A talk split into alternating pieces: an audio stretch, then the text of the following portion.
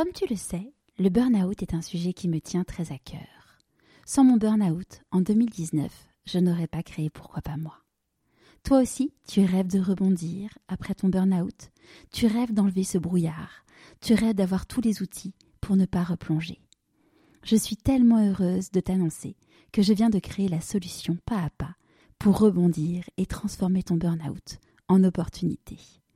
En moins de trois mois, tu auras confiance en toi, tu auras compris les vrais responsables, tu auras toutes les clés pour vivre la vie qui te correspond.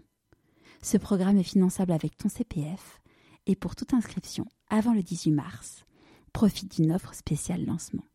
Pour en savoir plus, rendez-vous sur pourquoipasmoi.co. Offrez vos talents au monde, quoi. Ce serait tellement dommage. C'est tellement dommage si vous le faites pas. Vous privez le monde de vos habiletés et on, et on en a tous. Mais bon, subir ma vie, euh, c'est hors de question. Et je pense que ça, c'est même presque pire que de tenter ses rêves. Presque plus dur. Parce que quel mal on se fait à se dire que c'est pas possible, et que c'est la faute des autres, et puis non, je prends beaucoup mes responsabilités en fait. J'ai vraiment un grand sens. Euh, alors des fois c'est dur, hein, mais de mes responsabilités, de ce qui dépend de moi et de ce qui dépend pas de moi en fait. J'essaie de, de naviguer là-dedans quoi. Bienvenue sur Pourquoi pas moi. Je suis Charlotte Desrosiers, la fondatrice de Pourquoi pas moi. Pourquoi pas moi C'est un podcast avec des témoignages sans coupe, des véritables coulisses de ceux qui ont osé écouter leur petite voix et qui ne le regrettent pas. C'est un bilan de compétences, nouvelle génération. Trouver ma mission de vie et écouter ma petite voix, finançable à 100% avec votre CPF. C'est un livre. Et si je changeais de métier, redonner du sens à son travail? C'est le TEDx. Je n'ai plus peur du dimanche soir. Et c'est une newsletter hebdomadaire. Pourquoi pas moi? L'invitation à écouter ta petite voix. J'ai quelques épisodes enregistrés d'avance, mais en faisant cette interview avec Gaëlle, je me suis dit qu'elle serait une magnifique transition avec Flavia Maslin-Salvi. En effet, après des études littéraires à la Sorbonne, Gaëlle a décidé de ne pas présenter sa thèse et de devenir intermittente du spectacle pour faire de la gestion de projet au service de danseurs. Après dix ans, elle saisit une opportunité et devient journaliste. Un jour, elle doit se préparer à un direct et elle découvre alors la sophrologie. C'est une révélation. Aujourd'hui, Gaëlle est une femme multicasquette au service de sa raison d'être, remettre les gens dans leur mouvement de vie pour faire évoluer les consciences. Son comment, la sophrologie, elle est auteure, conférencière et journaliste. Je ne vous en dis pas plus, je vous souhaite la bienvenue dans l'univers de Gaëlle Piton. Bonjour Gaëlle. Bonjour Charlotte. Est-ce que tu pourrais nous parler de l'objet que tu as choisi pour te présenter, s'il te plaît? Alors, comme tu m'as dit juste avant l'émission, c'était super parce que j'ai pas eu le temps de réfléchir. Donc, ce qui est venu spontanément, c'est euh, une paire de chaussures de pin-up. Euh, alors, non pas que je sois une amatrice de chaussures, c'est pas ça, mais pour moi, elles symbolisent énormément de choses. Elles symbolisent bah, déjà la danse parce qu'elles sont assez swing. Hein, c'est voilà des, des, chaussures colorées, euh, la joie, et c'est vrai que quand je suis en, représentation, en conférence ou en dédicace, je m'habille souvent en pin-up. Enfin, c'est mon personnage, mais qui est vraiment moi. Euh, parce que j'aime beaucoup l'énergie que ça me donne et, et donc voilà j'ai voulu partager avec toi ma jolie paire de chaussures. Génial, merci beaucoup. Est-ce que tu pourrais nous raconter euh, où est-ce que tu as grandi? Alors moi, j'ai grandi en Lorraine, à Nancy. J'y suis restée jusqu'à mes 20 ans. Euh, voilà, dans une petite ville de, de, banlieue nancéenne, Vendœuvre-les-Nancy. Et euh, voilà, donc je suis une fille de l'Est, comme dirait Patricia Grasse. Et quel type de petite fille tu étais? Alors, euh, j'étais une petite fille qui dansait beaucoup, beaucoup, beaucoup, qui aimait bien faire des spectacles, euh, j'étais une petite fille euh, très à l'écoute. Alors ça, c'est aussi ma, ma, ma tati, celle qui m'a gardée, qui, qui le dit, qui le dit très bien dans, dans, dans mon ouvrage. Et s'il en faisait un pas de côté. Euh, ouais, j'étais très euh, empathique, mais je le suis toujours. En même temps, voilà, c'est pas par hasard tout ça. Euh, beaucoup à l'aide des autres, de chercher un peu à rassurer, réconforter et surtout à aider aux personnes à trouver le meilleur d'eux-mêmes. Ça, j'aimais beaucoup. Donc très confidente, la bonne amie, tu vois. Voilà, voilà, ouais. Quel genre de petite fille j'étais. Et, euh, et quand tu étais petite, c'était quoi tes rêves? Oh, Devenir danseuse. Devenir danseuse, ouais. Bah oui, danseuse, enfin prof de danse, parce qu'il y avait quand même la, la pédagogie qui était très importante, c'était transmettre, mais euh, la danse, ouais, je, je vraiment, je, je, commandais tous les catalogues de danse. Alors à l'époque, c'était pas papier, hein, il n'y avait pas du tout le truc numérique, le dinosaure. euh, mais euh, mais voilà, répéto, les écoles de danse, ouais, je, je, voulais enseigner la danse. Ouais. Et euh, du coup, que, comment la danse, elle est entrée dans ta vie? Parce que bon, toute petite fille, la danse, mais toi, dans ta vie, c'est quand même particulier. Ouais, bah, elle entre en fait de manière quand même assez commune parce que c'est cinq ans, c'est la danse rythmique, on essaye, tu vois, un peu comme quand on fait des activités. Mais moi, elle me plaisait bien. J'ai fait, j'ai fait d'autres trucs, mais en fait, euh, c'était clairement pas, enfin, c'était clairement la danse, quoi. Et puis j'ai intégré une, une école euh, alors de danse israélienne. Je faisais beaucoup de danse israélienne et moderne. Donc il y a eu quand même tout cet effet de troupe, de groupe, de on a avancé ensemble dans l'existence puisque tu passes ton brevet, tu passes ton bac entre les galas de danse, etc. Euh, donc ouais ouais ça a été euh, ça a été comme ça et puis j'ai eu une relation avec mon, mon, prof de danse et ma prof de danse très très particulière très puissante puisqu'à un moment donné il m'a même proposé d'enseigner la danse donc j'avais 16 ans enfin 17 mmh. ans dans son école ouais donc euh, donc il y a tout un vécu il y a toute une partie de ma vie qui est vraiment rythmée par euh, par la danse au sein de, de cette troupe Terpsichore mmh. comment tu l'as vécu quand on t'a proposé de d'enseigner la danse? c'était super euh, joyeuse. Enfin, c'était tellement ma place en fait. C'était fluide et puis c'était une reconnaissance énorme. Alors j'avais juste et ça c'est marrant parce que je pense que c'est à chaque fois que j'entreprends quelque chose qui me remplit de joie, mais qui est une avancée de plus sur mon chemin.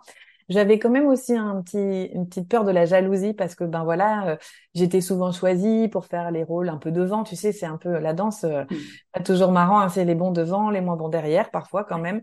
Et donc, il y avait cette crainte quand même de, d'attirer de la jalousie. Donc, de mmh. le faire, mais en même temps d'avoir une petite culpabilité, euh, de dire ouais, pourquoi moi, voilà, tiens. euh, mais mais j'étais super contente, j'étais honorée, et puis c'était c'était c'était fluide, quoi. C'était évident. Mmh. Et euh, du coup, euh, t'as pas souhaité faire un sport-études euh, danse?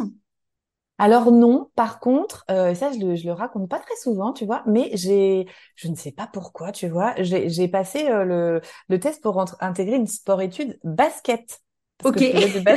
D'accord, ok. je ne sais encore pas aujourd'hui pour quelle raison, parce que je ne joue plus trop au basket, mais bon.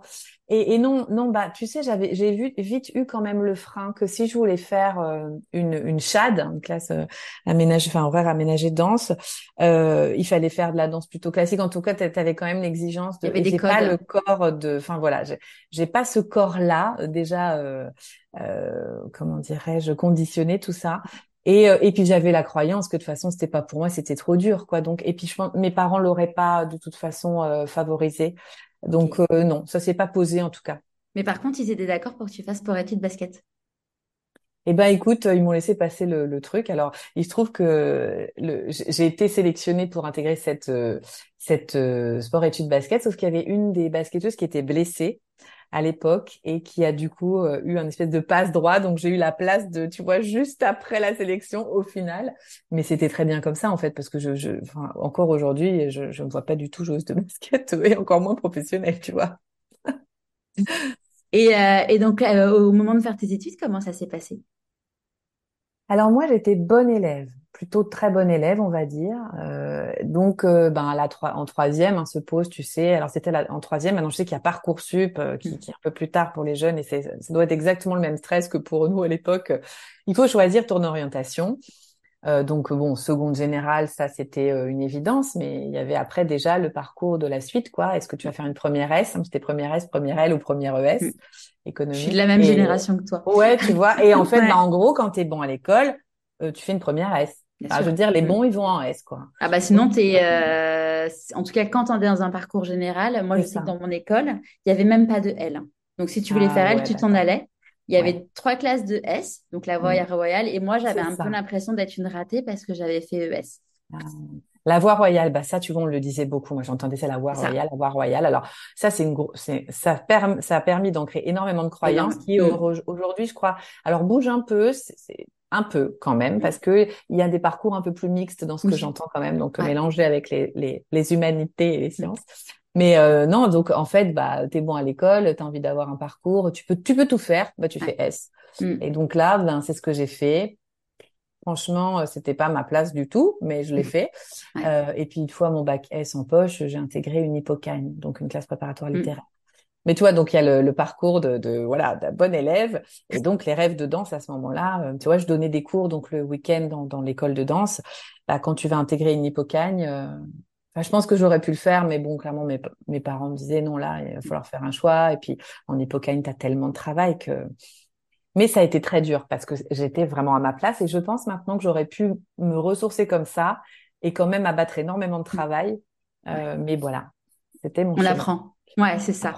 Et, euh, et, quand tu fais l'hypocagne, c'est t'as quoi en tête pour la suite? Bah, je me suis un peu quand même euh, mis dans le moule parce que si tu veux réussir l'hypocagne, il faut quand même y croire un minimum hein, parce que tu as tellement de boulot, tu as des calls le soir, tu as, même une liste de livres euh, euh, impressionnantes à lire avant même d'intégrer l'hypocagne. Donc tes vacances d'après-bac, c'est lire tout Racine, mmh. tout Molière, tout Corneille, tout ah, c'était impressionnant. Donc euh, ben je me focus parce que parce que pour réussir euh, voilà je pouvais pas non plus trop être éparpillée et donc je me fais un peu à l'idée. En plus j'ai un prof de lettres par contre j'ai j'ai vraiment aimé été très très dur mais maintenant je vois à quel point ça m'a donné une puissance de travail quand même. Je suis quelqu'un qui travaille beaucoup, mais qui peut abattre beaucoup de boulot en, en un temps euh, assez record, quoi. Enfin pas record, je sais pas s'il faut dire ça, mais rapide en tout cas. Et, euh, et, donc, bah, la condition, c'est on te conditionne pour avoir le concours, euh, donc avoir le concours de, de normal sup, tu vois, même si de, de province, tu, tu sais que tu n'auras pas ce concours de grandes écoles de Paris, mais bon, tu vas le passer quand même à, à mmh. l'issue de la cagne. Et donc voilà, bah je, je fais ce qu'il faut pour euh, pour passer ce concours-là, même si je voilà, je sais que j'aurais pas, mais je me dis, je n'intégrerai donc pas une fac en province, j'irai à la Sorbonne, j'irai à Paris. Ouais. Jusqu'à Paris, il y a la danse. Ouais. Et tu as une idée de ce que tu veux faire comme métier avec ça ou pas? Alors, en fait, euh, il y a très peu de débouchés. Hmm. Donc, je sais que j'aime écrire. Par contre, j'arrête pas d'écrire. Ça, j'écris quand même des, j'écris toujours, j'ai toujours écrit, en fait, hein, des choses plus intimes, tout ça. Mais, et, euh, ben, c'est prof, quoi. C'est prof, c'est passer la grecque et devenir prof. Euh, c'est un peu le, chemin qu'on doit suivre, quoi. Donc, est-ce que c'est ma volonté? Je ne crois pas, mais à ce moment-là, c'est un peu mélangé. Je suis le truc, quoi. Je suis dans le tuyau pour y aller, donc on y va. Et, du coup, tu intègres la Sorbonne. Ouais. Tu quittes euh, la fille de l'Est, arrives à Paris. Ouais. Ça se passe comment? ben, je suis acceptée à la Sorbonne à l'issue de ma de, de, ma cagne parce que ben, je suis une cagneuse donc euh, c'est vrai qu'à la Sorbonne je sais pas comment c'est actuellement mais il y a quand même une sélection c'est la mm. fac mais il y avait une sélection et donc euh, c'est un peu inattendu parce que j'ai 20 ans donc je suis quand même jeune euh, et puis aller à la capitale, euh, ça implique tout un tas de choses, quoi. Mm. Euh, mais euh, mais je, je, crois que c'est salutaire, c'est nécessaire parce que c'est le début euh, du, du, grand chemin d'émancipation vraiment. Donc je vais à la Sorbonne, je travaille euh, dans une librairie qui s'appelle Gibert, euh, mhm. qui maintenant est fermée, mais Gibert Jeune, voilà. Euh, ouais, Gibert Jeune, enfin il y a plusieurs oui, Gibert. Ouais, ouais, Gibert Jeune, ouais, bien sûr. donc je bosse quand j'ai pas cours, j'ai mon appart avec mon cousin qui lui est à Louis Lumière, donc qui est réalisateur, fait qui donc je commence à côtoyer un autre monde que celui de Nancy.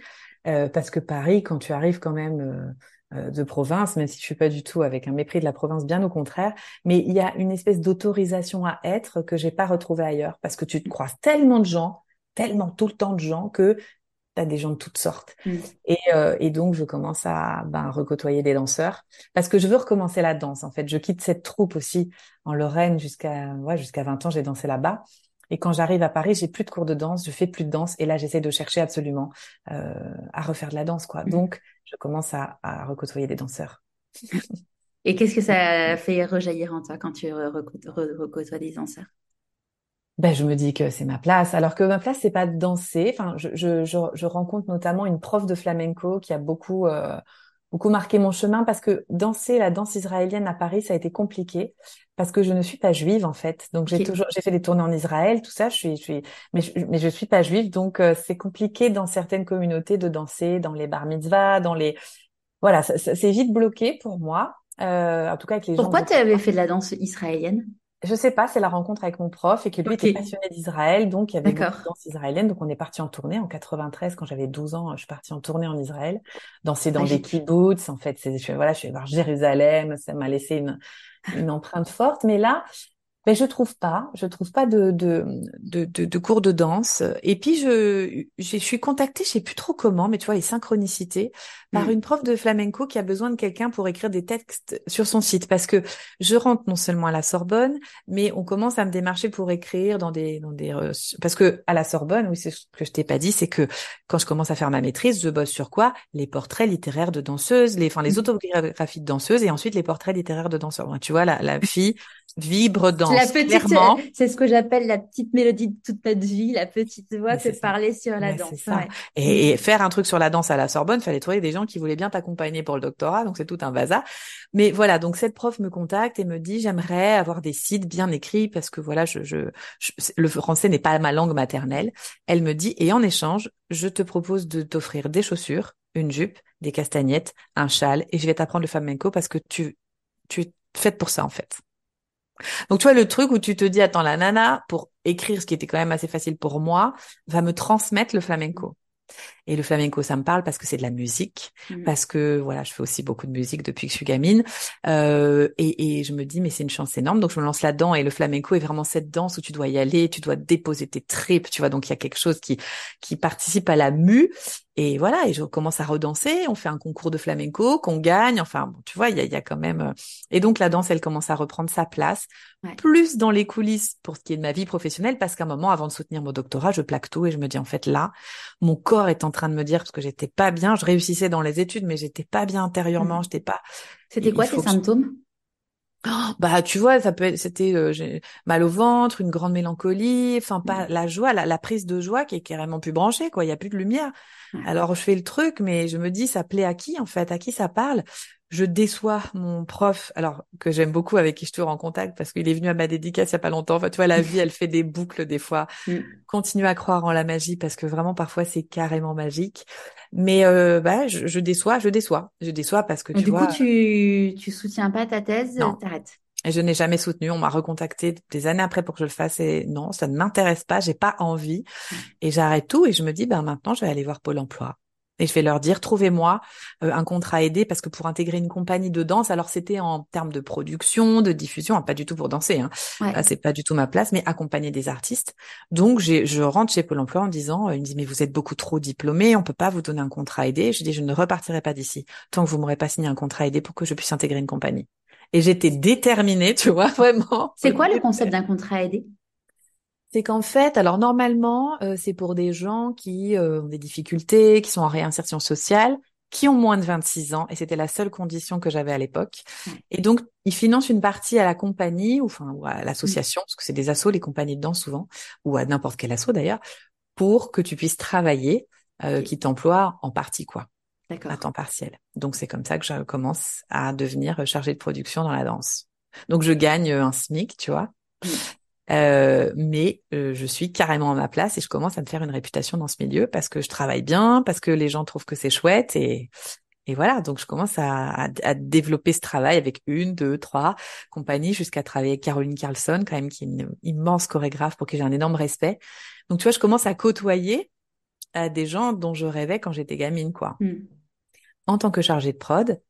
Et à ce moment-là, le journalisme aussi recroise ma route puisque la Fédération française de danse me propose d'intégrer son journal. Donc de faire des portraits de danseurs, donc j'interviewe Patrick Dupont, Marie-Claude Pietragala, enfin incroyable. Le dinguerie quoi. Ouais. Donc tu réagis euh, comment quand tu te contactes? Bah par un grand oui, de toute façon, tu sais moi je suis du genre à faire oui, OK, je raccroche et je fais je comme une tu sais, je bouge, je bouge. Parce que je me file toujours le challenge. Euh, tu vois, je me, je me file les séances. Après, j'ai plus le choix. Après, il mm. faut que j'y aille, tu vois. Donc, ça me fait peur. Ça me fait énormément peur parce que je me dis, alors, syndrome de l'imposteur. Enfin, euh, je pense que ça parlera à, à, tes auditeurs. Tu vois, le truc se dit, mais la Fédération française de danse, mais comment tu vas faire pour approcher Patrick Dupont, etc. Mais ça, je pose l'action comme ça, j'ai plus le choix. Mm. Donc, je le fais. Ouais. Voilà, donc je voyage un petit peu, je, je, fais des jurys de concours aussi en tant que journaliste, mais et, et j'adore faire ça. Et donc le, le, papier donne un jour une proposition d'émission radio des fourmis dans les jambes, elle s'appelait. Euh, pendant dix ans, j'anime une émission de radio sur la danse, et puis plus tard, ce sera danse et développement personnel parce que j'évolue aussi. Ouais. Et voilà. Et pour ce cette radio, pour ce direct à la radio, j'ai très peur aussi, pareil, grosse flip. Donc je vais voir une sophrologue pour m'aider. Ok. Et ça faisait longtemps que je me disais, tiens, euh, quand j'accompagne les danseurs en tournée en tant que chargée de prod, je suis confrontée à des grands moments de stress. Tu vois, c'est la vie d'un danseur, c'est c'est compliqué. C'est le corps, c'est voilà, il faut être en forme sur scène. Il faut, il y a tellement de questions qui viennent à le regard mmh. des autres. Et je me dis un jour, faudrait que j'ai un truc quand même pour les aider, en plus de de moi, tu vois. Et ce truc, je fais le, le lien. Ce truc prend le nom de sophrologie le jour où moi je vais voir une sophrologue parce que je sais que c'est ça qu'il faut faire. Pour ceux qui connaissent pas la sophrologie, est-ce que tu peux nous en dire un mot, s'il te plaît? La sophrologie euh, est une discipline psychocorporelle qui a été créée en 1960 par un neuropsychiatre qui s'appelle Caicedo. Et pour être très simple, parce que j'aime bien être simple, euh, ce sont des techniques basées sur la respiration, le relâchement du corps, donc apprendre à se détendre, et la visualisation. Donc c'est des techniques qui sont adaptées à l'homme moderne euh, qui nécessite un petit entraînement, mais que l'on peut appliquer facilement partout, tout le temps.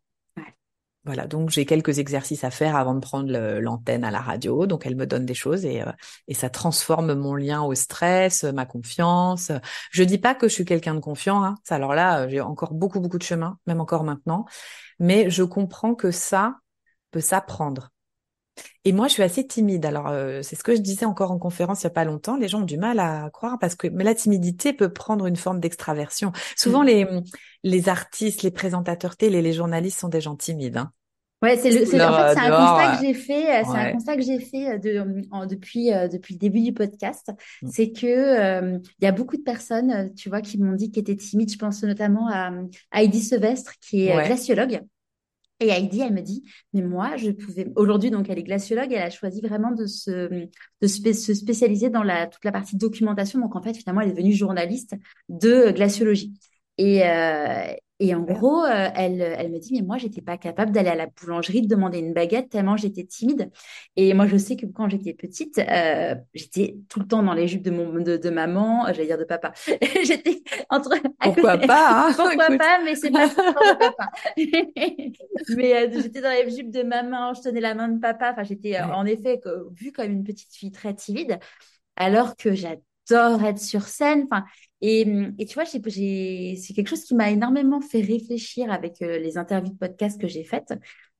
Et au final, j'ai découvert que finalement, ça, c'était euh, un trait d'hypersensibilité, qu'on avait ce côté à la fois euh, hyper extraverti et avec ce besoin aussi d'introversion et de timidité que tu es mmh. vraiment un... Et le jour où j'ai j'ai lu un bouquin sur l'hypersensibilité et euh, ça m'a fait une espèce de lumière. Et euh, je fais une petite parenthèse pour toutes les personnes qui se posent la question de est-ce qu'elles sont hypersensibles? En fait, j'ai euh, j'offre un test qui est un test prouvé sur pour savoir si on est hypersensible que je mettrai dans les notes de l'épisode parce que savoir qu'on est hypersensible, ça ça change. Enfin, c'est transformer une douleur en, en, en, quelque chose d'exceptionnel, quoi. Bah, exactement. Puis euh, moi, ça a été mon trajet, donc euh, je, je valide à, 100% ce que tu proposes, parce que moi, un jour aussi, j'ai découvert que ça portait ce nom-là, mm. et ça donne. Alors, L'idée, c'est pas de s'enfermer dans une case, je crois. C'est plutôt de donner des, des éclairages euh, sur euh, pour quelles raisons on réagit comme ci ou comme ça. Pourquoi on a l'impression d'être différente euh, du reste Exactement. du monde. Et, et que c'est un sacré pouvoir, en fait. Bien sûr, c'est ça. Mm.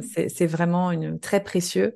Euh, mais voilà, des, des, fois on le sait pas tout de suite, ça met du temps et ça arrive au bon moment où on est prêt aussi à l'accueillir, mm. euh, je crois. Donc, euh, mais oui, euh, on est, on peut être timide et sur scène complètement. C'est ça. Mais justement, tu vois, par rapport au fait de mettre dans des cases, on est, je pense, c'est, c'est amusant parce qu'hier soir je regardais un film qui s'appelle la playlist sur sur Netflix, qui est l'histoire de Spotify. Ouais. Et, et, à un moment donné, il y a un des cofondateurs ou qui rencontre euh, un homme hyper influent dans, dans l'univers du business qui lui dit bah en fait euh, tu es un hyperactif et en gros il dit mais voilà ça m'a changé ma perception de moi-même et et et en gros j'aime pas l'idée d'être dans une case et compagnie mais moi enfin vu de là où je viens et tout ce que je prône clairement les cases c'est je suis contre les cases mais quand même découvrir, tu vois, typiquement bah, l'hypersensibilité. Moi, j'ai découvert il n'y a pas longtemps que je suis dysorthographique.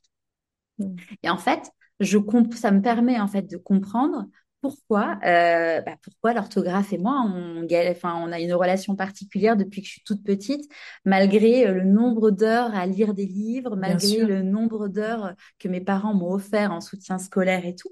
Et, et, du coup, je trouve que c'est quand même des trucs où de se dire, bah ouais, en fait, ça explique, ça permet aussi de se soulager et de se dire, bah voilà, c'est c'est ok. Et comment justement je peux transformer ce truc-là en, en, en une force, quoi? C'est ça, c'est-à-dire que quand je parle de cases, moi, c'est c'est pas que ça te donne l'excuse après de te dire oui, mais de toute façon, je suis dysorthographique, ah oui, j'arriverai jamais. Parce que tu vois, ça. peut être aussi. Bien sûr. Mmh. Euh, donc c'est c'est vraiment un, un, élément de compréhension euh, mais ça peut pas être un prétexte. Voilà, c'est ça que je voulais dire parce que euh, c'est ça la case. Ça ne nous détermine pas parce que nous sommes des êtres en mouvement. Et donc, euh, moi, je ne crois pas à la fatalité. Mm. Je, je, pense vraiment qu'il y a des choses qui dépendent de nous. Il y en a plein qui dépendent de nous. Il y en a plein aussi qui dépendent pas. Mais moi, j'ai pour habitude et pour envie de mm. m'occuper plutôt de celles qui dépendent de moi. C'est déjà pas mal et qu'on peut retrouver sa liberté, son autonomie. Euh, au-delà de ça, enfin, j'en suis la preuve. Le trajet vivant, j'ai rien de spécifique. voilà c'est accessible vraiment à tout le monde, mais on peut vraiment euh, croire en ses rêves, enfin vraiment mmh. les réaliser.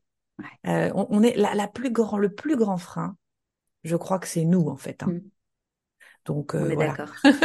on est complètement d'accord. On est tant, qu'on est à sa place, tant quand, quand, on connaît sa raison d'être, et c'est justement en effet la clé la clé de tout ça quoi. Mmh, carrément. Et et du coup donc tu découvres la sophrologie. Ouais. C'est le début d'une belle histoire d'amour. Ah ouais, ouais, c'est le début d'un long chemin de toujours euh, et que je l'aime de plus en plus. De toute façon, plus j'en découvre les. Oui, c'est c'est-à-dire que ben il y a ce truc de cet outil, j'en ai besoin. Donc au départ, je me dis bah je vais me former pour les danseurs. Il est absolument à l'époque hors de question que je devienne sophrologue, c'est-à-dire que le docteur Chenet, qui est maintenant est décédé malheureusement, mais qui était mon, mon enseignant, le directeur de l'école, dit qui ici ne veut pas devenir sophrologue, et moi je lève la main. Alors que bon, maintenant, avec le recul, je ris parce que euh, je crois qu'on est de toute la promo vraiment deux ou trois à vraiment être installés et puis de vraiment être installés, tu vois. Euh, donc, euh, mais c'est pas le projet. Et donc, il y a un chemin dans cette formation qui dure plus d'un an et demi. On fait les techniques, on les traverse. Et là, je me dis, mais attends, cet outil-là. Puis bon, je traverse aussi des choses personnelles où la sophrologie revient en soutien. Enfin, et je me dis, mais attends, je vais pas aider que les danseurs là. Certes, les artistes, je les connais bien, je connais leur, je connais l'intermittence, je connais comment ça se passe en spectacle, donc je vais être sans doute plus pertinente parce que ça évitera des raccourcis, enfin, ça fera des raccourcis quoi dans dans certains éléments. Mais mais il y a plein d'autres gens que j'ai envie d'aider. Les enfants, les adolescents, ça me plaît beaucoup la sophrologie ludique. Euh, il y a aussi toute la fin de vie, l'accompagnement fin de vie où j'ai envie et je me dis mais en fait ben je vais m'installer en tant que sophrologue. Donc j'annonce aux compagnies. Donc ça ça prend du temps parce qu'il y a la sophrologie. Puis après je me dis la sophrologie euh, demande de souvent fermer les yeux, respirer, faire des techniques et il me manquait la partie entretien, la partie bah, la partie qui va s'appeler plus tard le coaching en fait. Donc je j'enchaîne directement avec une formation universitaire en coaching, donc une formation solide, j'insiste parce que ça c'est pareil, c'est un autre sujet mais on devient pas coach en deux jours. Euh, et, et là je sens une espèce de de de, de façon d'accompagner qui va être très complète, qui va pouvoir aussi rendre des la puissance à des artistes, tu vois, qui parce qu'on a il y a beaucoup l'idée reçu de l'artiste qui doit forcément galérer euh, pour réussir. Non, un artiste heureux, c'est un artiste qui dure. Et, moi, je, je, deviens à cet endroit-là. Voilà. Donc, il y a ce package-là qui se dessine. Et donc, il y a euh, un moment, une évidence qui est je ne peux plus être intermittente du spectacle parce que j'étais intermittente du spectacle. Je crois que si je veux accompagner, il faut que je me mette à mon compte et que je développe, que j'installe un cabinet et que j'intègre les artistes là-dedans, mais que j'ouvre à toutes sortes de gens. J'ai envie d'aller euh, plus loin. Comment il mm. réagit ton entourage quand tu prends ce virage? Alors l'entourage, le gros virage, il avait déjà été la claque, ça a été plus le l'arrêt de la de la thèse. Donc euh, mm. finalement là, ça, ça réagit pas trop. En revanche, pour les artistes que j'accompagne depuis longtemps, il y en a certains qui comprennent, qui disent bah c'est super, c'est aussi toutes tes casquettes qu'on aime parce mm. que voilà, t'es pluridisciplinaire, euh, créative et tout ça. Il y en a d'autres qui ont plus de mal parce qu'ils ont l'impression que je les lâche et je, je peux le comprendre.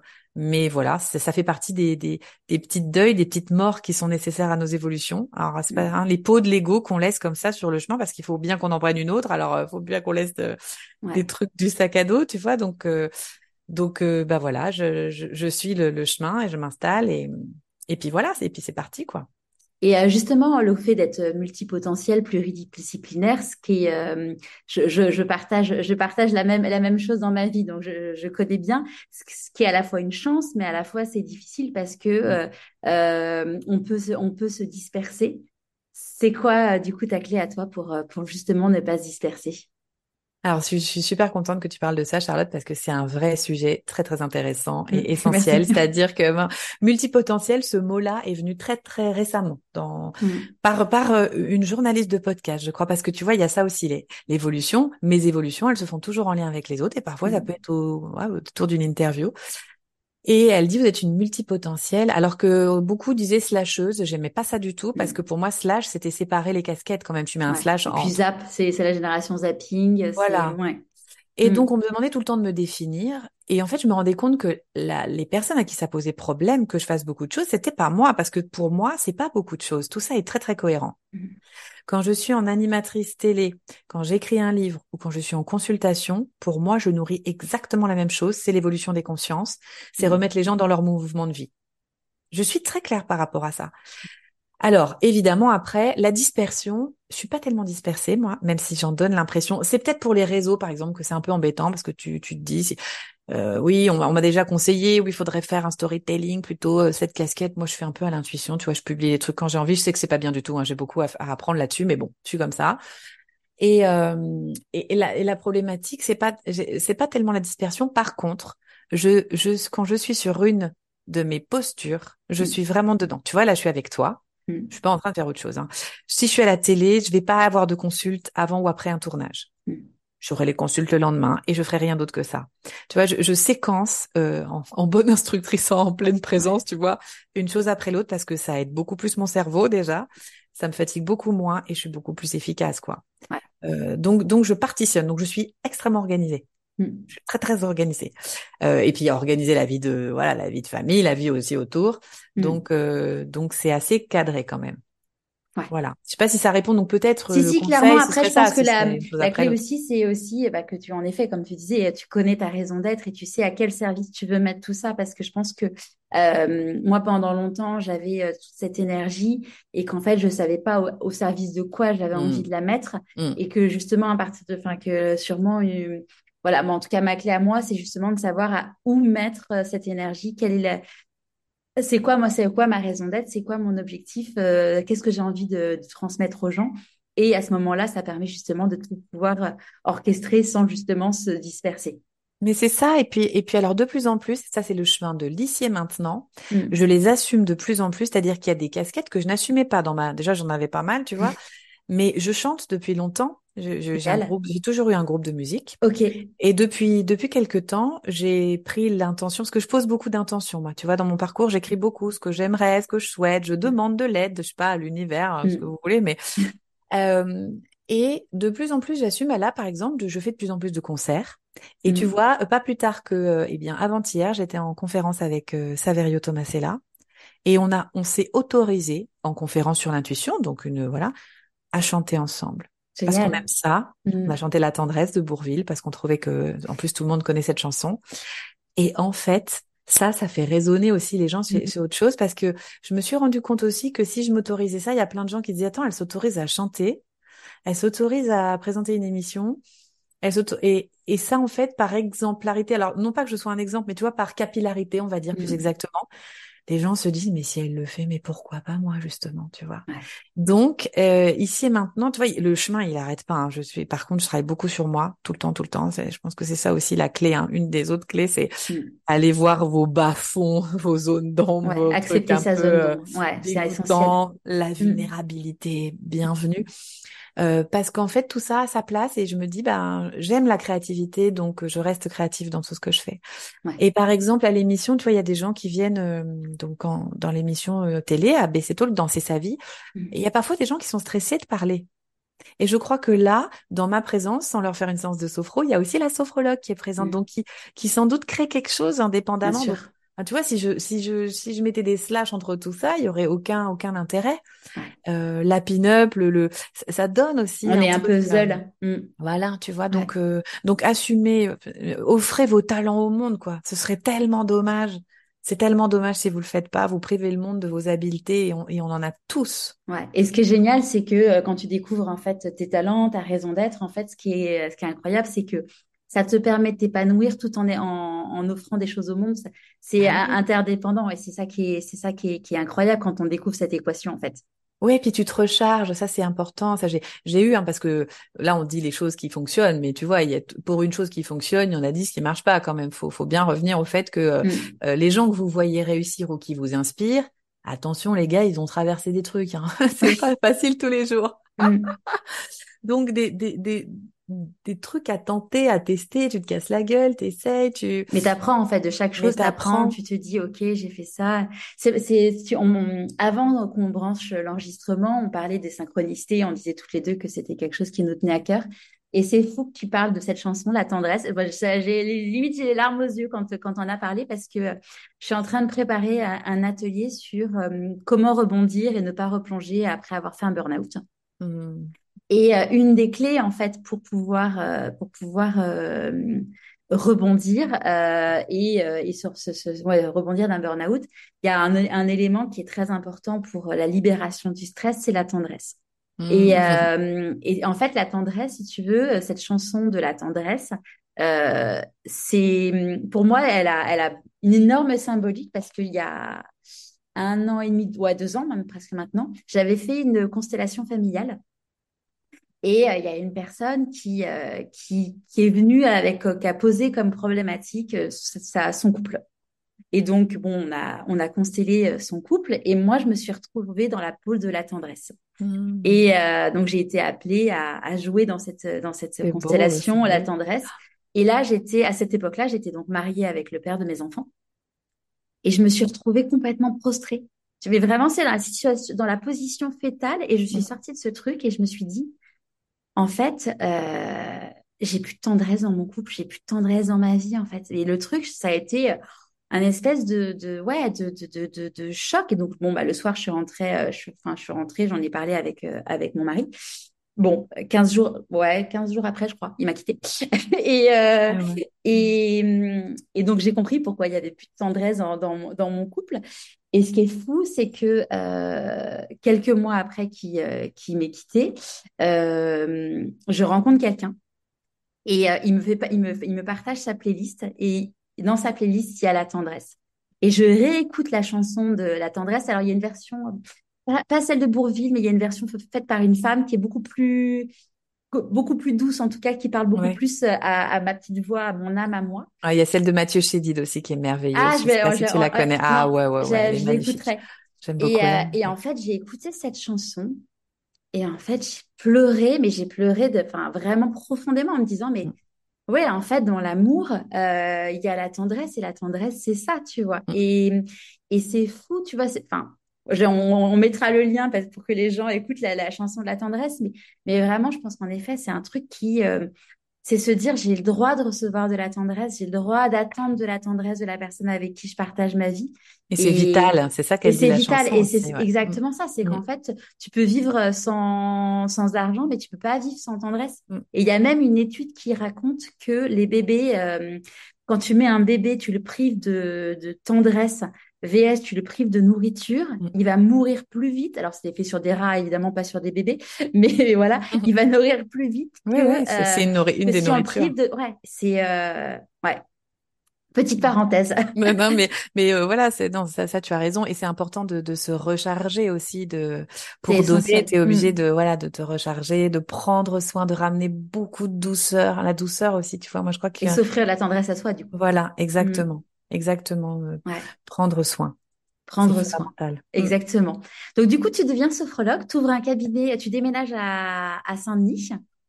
Alors au départ, j'ouvre un cabinet à Paris, euh, et puis et puis très vite, effectivement, je déménage parce que voilà, euh, je veux installer, je veux, je veux une famille, donc peut-être plus grand. Voilà, Paris, c'est quand même euh, bon, j'allais dire c'est c'est bruyant, tumultueux, Saint-Denis l'est aussi, mais en tout cas voilà, on, on veut acheter un appartement, donc euh, et on aime les, les endroits métissés, donc euh, enfin mélangés où il y a une vraie mixité sociale et donc Saint-Denis.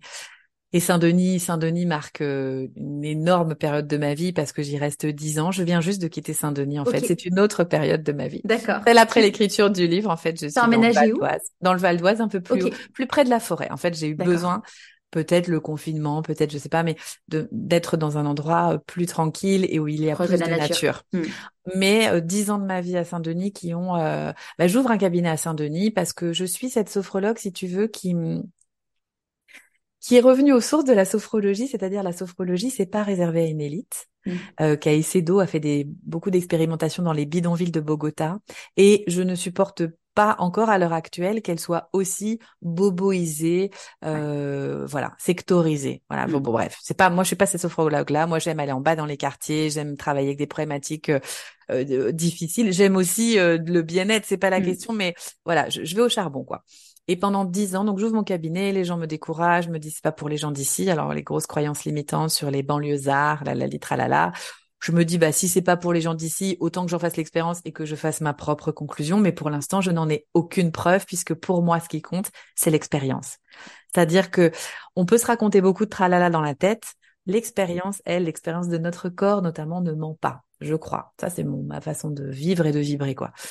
Et, et là, euh, bah là, je, l'adaptabilité de la sophrologie, qui est une des plus grandes qualités aussi du sophrologue, normalement, c'est-à-dire d'adapter nos techniques. Là, elle prend tout son sens parce que j'ai mm. des publics euh, parfois qui sont pas francophones, parfois qui, qui euh, pour qui le corps, le corps a été mutilé, le corps a été violenté, donc il faut être extrêmement dans cette douceur, dans se prendre soin, et on peut pas aller faire une technique, youpla boum, c'est parti. Mm. Et en fait, euh, la vie m'apporte aussi, euh, à un moment donné, un projet, puisque je suis à la fois instructrice en méditation, sophrologue, et que la ville de Saint-Denis cherche une personne qui a cette double compétence pour travailler dans les collèges de Saint-Denis auprès d'élèves plutôt violents.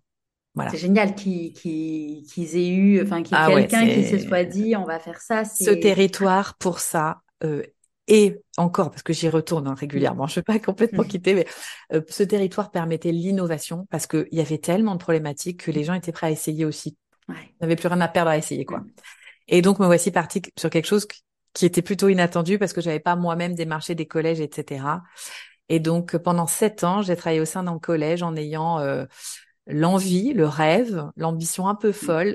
Ensemble avec l'éducation nationale, parce que moi je veux travailler euh, pour modifier le système. Pour moi, il faut le faire de l'intérieur. Si tu le mm. fais de l'extérieur, c'est encore autre chose. Mais de de ben de transformer au sein d'un établissement le climat scolaire en travaillant avec les élèves, les enseignants et les parents. Ça, c'est mon utopie. Je suis pas tout à fait patiente quand j'ai des idées comme ça importantes pour le monde. Hein. Mm. ça m'a pris sept ans. Donc là, j'ai travaillé la patience parce qu'en fait, euh, j'ai dû aussi accueillir le rythme de ce système qui était prêt ou non à bouger. Hein. C'est, un autre sujet, mais et là, je crois que ben j'ai tellement, si tu veux, eu des situations de, d'ateliers complètement inattendus que tu peux m'envoyer partout. Vraiment, je te le dis, Charlotte, tu peux m'envoyer faire un atelier de sophro n'importe où. Je sais que ça va bien se passer, que je vais le faire, quoi. Mmh. Non pas parce que je suis géniale, c'est pas du tout ce que je dis, c'est parce que ils m'ont appris et c'est vraiment gratitude. Euh, ils m'ont ils, m'ont fait devenir la sophrologue que je suis en ce moment. Tous ces gamins, ces profs, ces difficultés sociales, aussi de prendre conscience que bah parfois tu as des vécus très très traumatiques et que ça demande un vrai effort de penser que ça va pas te conditionner. Mm. Redonner la liberté dans ces quartiers, pour moi, c'est fondamental parce que parfois il y a beaucoup dans certains endroits et pour moi ça n'a jamais aidé personne. Mm. que le cabinet il était plein donc en fait que le c'est pas pour les gens d'ici c'était surtout la vue euh, de, de des gens qui disent ça. Et vraiment ça a été alors ça a été justement aussi et c'est là euh, euh, la partie que je suis en train de vivre qui donc j'ai moins de recul. Ça m'a complètement je vais pas dire épuisé mais ça m'a demandé de m'y investir corps et âme. Mm. et j'étais dans le dur tout le temps jusqu'à avoir du dur chez moi, c'est-à-dire que à côté de chez moi, c'est installé le deal, le trafic de drogue, c'était ça mon, mon, quotidien, les guetteurs, les. Je me suis beaucoup mobilisée en tant que maman à faire des chaînes humaines. Enfin, tu vois, la vie de citoyenne, la mmh. vie, tout, la vie de professionnelle était tout le temps sur le charbon, dans le dur, engagé. Et je me suis dit que, et j'ai eu beaucoup de culpabilité au départ, j'ai dû vraiment travailler ça, que là, j'avais fait ce qui était en mon pouvoir de faire mm. Et que maintenant, vu que j'arrêtais pas de prôner l'autonomie, l'autonomie, la liberté, euh, la transmission, il fallait que ça suive son cours sans moi et que moi j'avais besoin de m'occuper de, de, ma famille, de moi. Mm. J'avais fait sa part. Mm.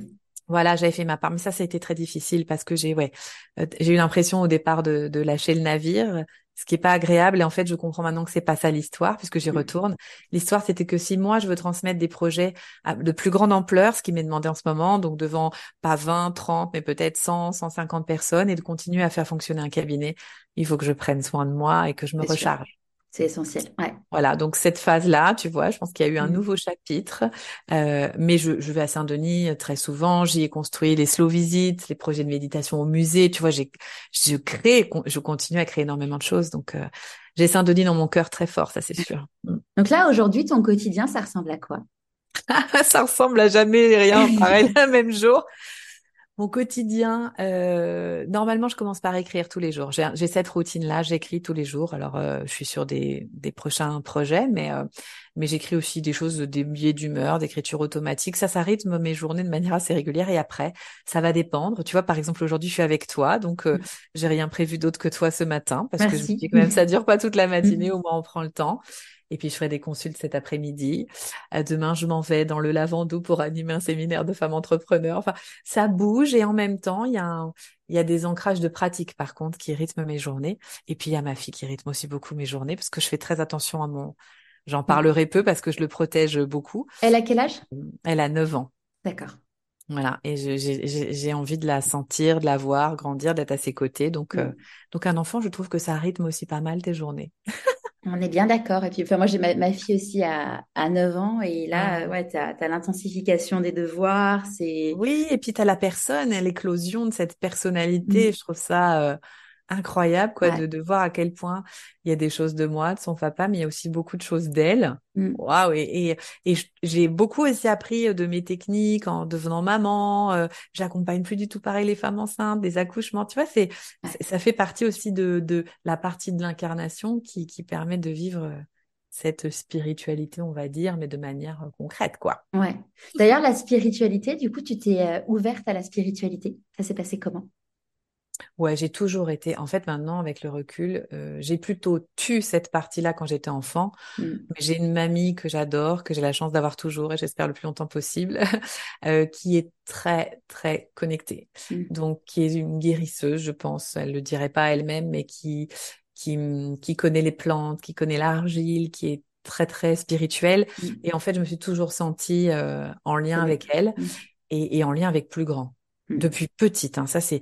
Par contre, bah voilà, c'était pas forcément des choses dont on parlait librement. J'ai pas une famille, euh, des parents qui sont qui sont euh, euh, pratiquants, euh, voilà. euh, euh, donc je l'ai plutôt tu. Et puis c'est revenu, c'est revenu par le biais du bouddhisme tibétain euh, dans ma vie. Voilà, c'est ma pratique. Après, je suis pas du tout euh, en train de faire du prosélytisme, hein, mais tu me demandes ma ma version à moi. Donc c'est, je sais que ça c'est c'est un c'est un terrain solide dans mon existence. C'est très très important pour moi et qui donne sens aussi à tout ce que je fais.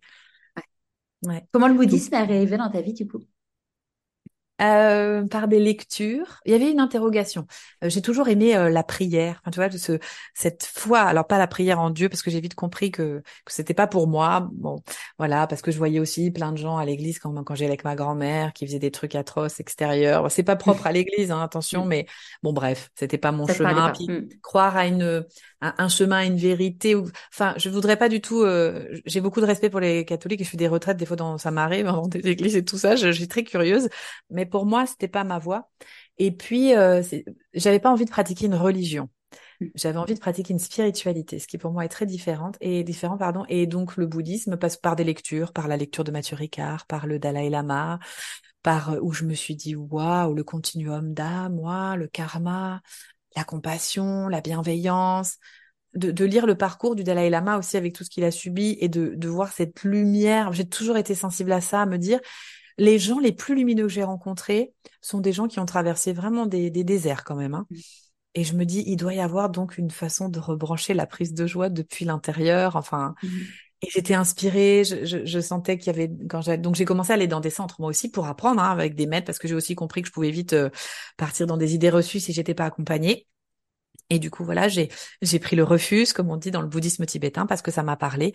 Euh, et puis les vœux de bodhisattva. Donc, quand tu fais cette cérémonie-là, tu tu décides en fait que toutes tes actions vont être euh, pour le bienfait de tous les êtres. Et donc, euh, tu vois, on parlait de des multicasquettes, mais en Mm. même temps, quand je transmets dans un livre, pour moi, je je veux, je veux aider les gens en face de moi. Ouais. C'est ça qui m'anime, quoi. Mm. Allumer des lumières. Je suis très dans la lumière et dans la joie. D'ailleurs, euh, quand tu dis euh, que toutes les personnes que tu as rencontrées les plus lumineuses, c'est des... c'est, ça me fait penser euh, au fait qu'on me dit, bah, finalement, c'est grâce aux, aux fêlures que ça laisse entrer, euh, les, laisse entrer les rayons de Ouais, lumière, en fait. Le fameux voilà, euh, kintsugi euh, japonais, euh, Ouais. de, de reconstituer un vase euh, avec, euh, qui est cassé avec de l'or pour le rendre encore plus beau. Oui, alors sans dire qu'il faut absolument galérer pour atteindre la lumière, tu vois, pour pas se Mm. forcer non Oui, bien entendu, on, est bien d'accord, hein, si, euh, Attention, s'il y en a pas, profitez-en quand même. c'est Mais, ça. euh, mais parce que j'entends, tu vois, ça, euh, je suis, je suis très touchée dans tes podcasts, euh, dans ceux que j'ai écoutés. Je les ai pas tous écoutés, mais j'en ai écouté un certain nombre. De Merci. voir à quel point tu, tu mets aussi les coulisses. C'est ça, tu dis, donne Mm. ce mot-là. Mm. Parce qu'en fait, j'ai eu beaucoup le retour de dire, oui, mais pour toi, c'est facile, au final. Oui, alors, j'ai un certain nombre de chances. Je suis en bonne santé. Je suis née dans un pays où il n'y a pas la guerre. Mm. Euh, mais, euh, Enfin, je, je, je crois quand même qu'il faut y aller, quoi. À un moment donné, j'essaye des trucs aussi et j'y vais. Et ça me demande un effort et ça me demande aussi euh, d'aller traverser les zones d'ombre. Et les Mm. personnes qui ont, qui sont les plus lumineuses, elles sont très ok. Enfin, dans celles que j'ai rencontrées, Mm. avec leur part qui sait, leur part qui sait pas, euh, leur part euh, complètement lumineuse, leur part hyper dark. Elles Mm. s'accueillent et c'est ça qui rend lumineux, c'est de s'accueillir. Alors, j'en suis pas là, je suis en chemin, vraiment, mais ça m'inspire. Et plutôt que d'être jalouse, on parlait de la, la jalousie, parce qu'il y a, il y a beaucoup de jalousie quand tu commences à être un peu plus visible. Moi, c'est un sentiment que je Mm. connais pas, par exemple. Je ne suis pas jalouse ni envieuse, je suis inspirée. Mm. C'est-à-dire que quand je vois quelqu'un réussir, je me dis comment il a fait? Il y a bien, et il y a bien des trucs, hein, je vous assure qu'il y a des petits trucs. Hein. Donc les podcasts, c'est pour ça, c'est tellement intéressant quand tu vois le parcours d'une personne, tu te rends compte qu'il y a eu des tips, des trucs qu'elle a mis en place. Ouais. Et, euh, et ça, c'est le chemin que je, auquel je me connecte de plus en plus, qui fait que parfois j'ai besoin d'être en retrait, Mm. euh, j'ai besoin de, euh, ce qui me permet d'être, d'assumer plus, d'être dans la lumière, parce qu'il faut pas croire, c'est super de donner une conférence, mais il faut se l'autoriser, quoi. T'arrives quand même, t'es un peu tout nu, quoi, devant tous les gens. Donc euh, voilà, et, c'est ce chemin que je suis, ouais. Je partage complètement ce que tu dis par rapport à la zone d'ombre. Euh, tu vois, euh, moi, je suis convaincue, et c'est justement ce à quoi j'aide les personnes, c'est justement de découvrir quelle est leur zone d'ombre. Parce qu'en fait, si tu ne connais pas ta zone d'ombre, en fait, c'est elle qui va prendre toute la place. Tandis que si tu l'acceptes et tu dis, bon, je sais que tu existes, euh, la connaître, ça te permet aussi de la transformer en un atout euh, dans certaines Mm. situations. Et si tu la, si tu acceptes exactement qui tu es, bah, ça va justement laisser place à ta lumière. Parce que si tu étouffes cette part d'ombre, en fait, c'est elle qui va prendre toute la place. Ouais, alors je dirais même les parts d'ombre, parce qu'il y en a, en Oui, avait bien sûr. Et euh, le Ouais. mouvement que ça m'évoque, ce que tu dis, c'est aussi un mouvement que, que je, j'essaye de m'abandonner de plus en plus, Hmm. d'avoir l'humilité de m'en remettre à plus grand que moi. Ouais, je suis d'accord. Et ça, Ouais. je trouve que ça, ça, si tu veux, c'est mon garde-fou. Hmm. Euh, Je, je, je suis pas du tout au stade de, de certaines personnes euh, très très connues dans le développement personnel, mais si un jour c'était mon chemin, j'ai ce garde-fou et je veux vraiment de garder l'humilité et de savoir Hmm. pourquoi tu es là. Tu vois que C'est pas Ouais. le gourou, etc. euh, Ouais, c'est euh, c'est se rappeler Mm. qui on est, d'où Ouais. on vient et pourquoi on veut y aller et, et dans quel contexte. C'est euh, c'est essentiel en effet pour rester soi-même parce que si euh, Et que t'as pas les réponses. T'as pas les réponses parce que même quand c'est le chaos, tout ça, t'as beau être sophro, t'as beau être machin, quand c'est le chaos, c'est le chaos. La Hmm. seule chose que tu puisses faire, c'est à la rigueur, continuer à respirer, souffle après souffle, souffle, pardon, et t'abandonner Ouais. en te disant peut-être, et ça c'est mon petit mantra, la vie, c'est où elle va. Tu vois, moi j'ai vraiment cette, j'ai travaillé cette foi et cet abandon. Donc du coup c'est presque, et c'est, j'ai reçu une personne qui s'appelle Mina Gold dans mon émission que j'aime beaucoup. Et elle, elle dit, c'est pas du développement personnel, c'est du dépouillement personnel. J'ai adoré cette expression parce que c'est ouais, vraiment parce que ça. tu, tu, tu, tu te décharges de tous ces, de toutes ces croyances, Tu enlèves les trucs. pots, les trucs Hmm. dont tu n'as plus besoin, les ça. gens avec qui tu es en relation parce qu'il faut être en relation, mais en fait qui t'apportent rien, Hmm. euh, et, et de te rapprocher du coup, parce que ça laisse de la place, de se dépouiller, des gens qui te, qui sont sensibles. Tu parlais Hmm. d'hypersensibilité. Euh, moi, je remercie, euh, je remercie la vie de m'avoir, d'avoir mis sur mon chemin, bah, Saverio Tomasella notamment, et puis d'autres gens avec qui on est dans cette sensibilité sans aucun problème. Hmm. Et, et on peut la reconnaître, la laisser être. C'est magique, quoi. Il y en a plein des gens comme ça. Il y en a plein. Hmm. Carrément. Comment t'écoutes ton intuition? Euh, comment j'écoute mon intuition? Euh, beaucoup par le corps. Euh, c'est-à-dire Surprenant. que ouais, je plonge en moi parce que je pense que le corps sait et que, et que ça, ça se justifie de, au quotidien avec les personnes que j'accompagne. Donc, euh, je, je, fais un peu de retrait en moi, je reviens en moi au maximum. Et puis, je, j'écoute le corps, j'écoute ce qu'il me dit. Euh, euh, et en fait, je, je, sens. Alors, des fois, j'y vais quand même, hein, parce que c'est ça l'intuition, ça se travaille et on se mmh. plante. Il faut, il faut essayer en fait. Hein. C'est pas, ce sera pas jamais magique tout le, enfin voilà, tout, tout le temps, c'est jamais acquis. Voilà, c'est ça. Et euh, donc, euh, ouais, je, je, je pense que c'est ça. Après, il y a des choses qui me facilitent. J'aime beaucoup le tambour, j'aime beaucoup euh, jouer de la percussion. J'aime, ça m'aide, tu vois. Mais c'est le, ouais, c'est le, corps. J'essaye de, de, prendre soin et de l'écouter. Mmh. Mmh. Comment tu célèbres tes réussites? Comment je célèbre mes réussites? Pas assez selon moi, mmh. mais euh, pour te donner une, ça c'est une collègue à moi qui m'avait euh, qui m'avait euh, dit ça. J'ai un petit programme en ligne et à chaque fois que je vends un programme en ligne, je me suis programmé un mail qui me dit bravo you are a queen avec une petite avec la couronne. euh, je les célèbre pas énormément par la gratitude peut-être. Je remercie beaucoup beaucoup beaucoup beaucoup beaucoup beaucoup. Ouais. Et et peut-être si je danse, alors ça, c'est à la fois, c'est pour célébrer, à la fois pour me préparer, pour me régénérer.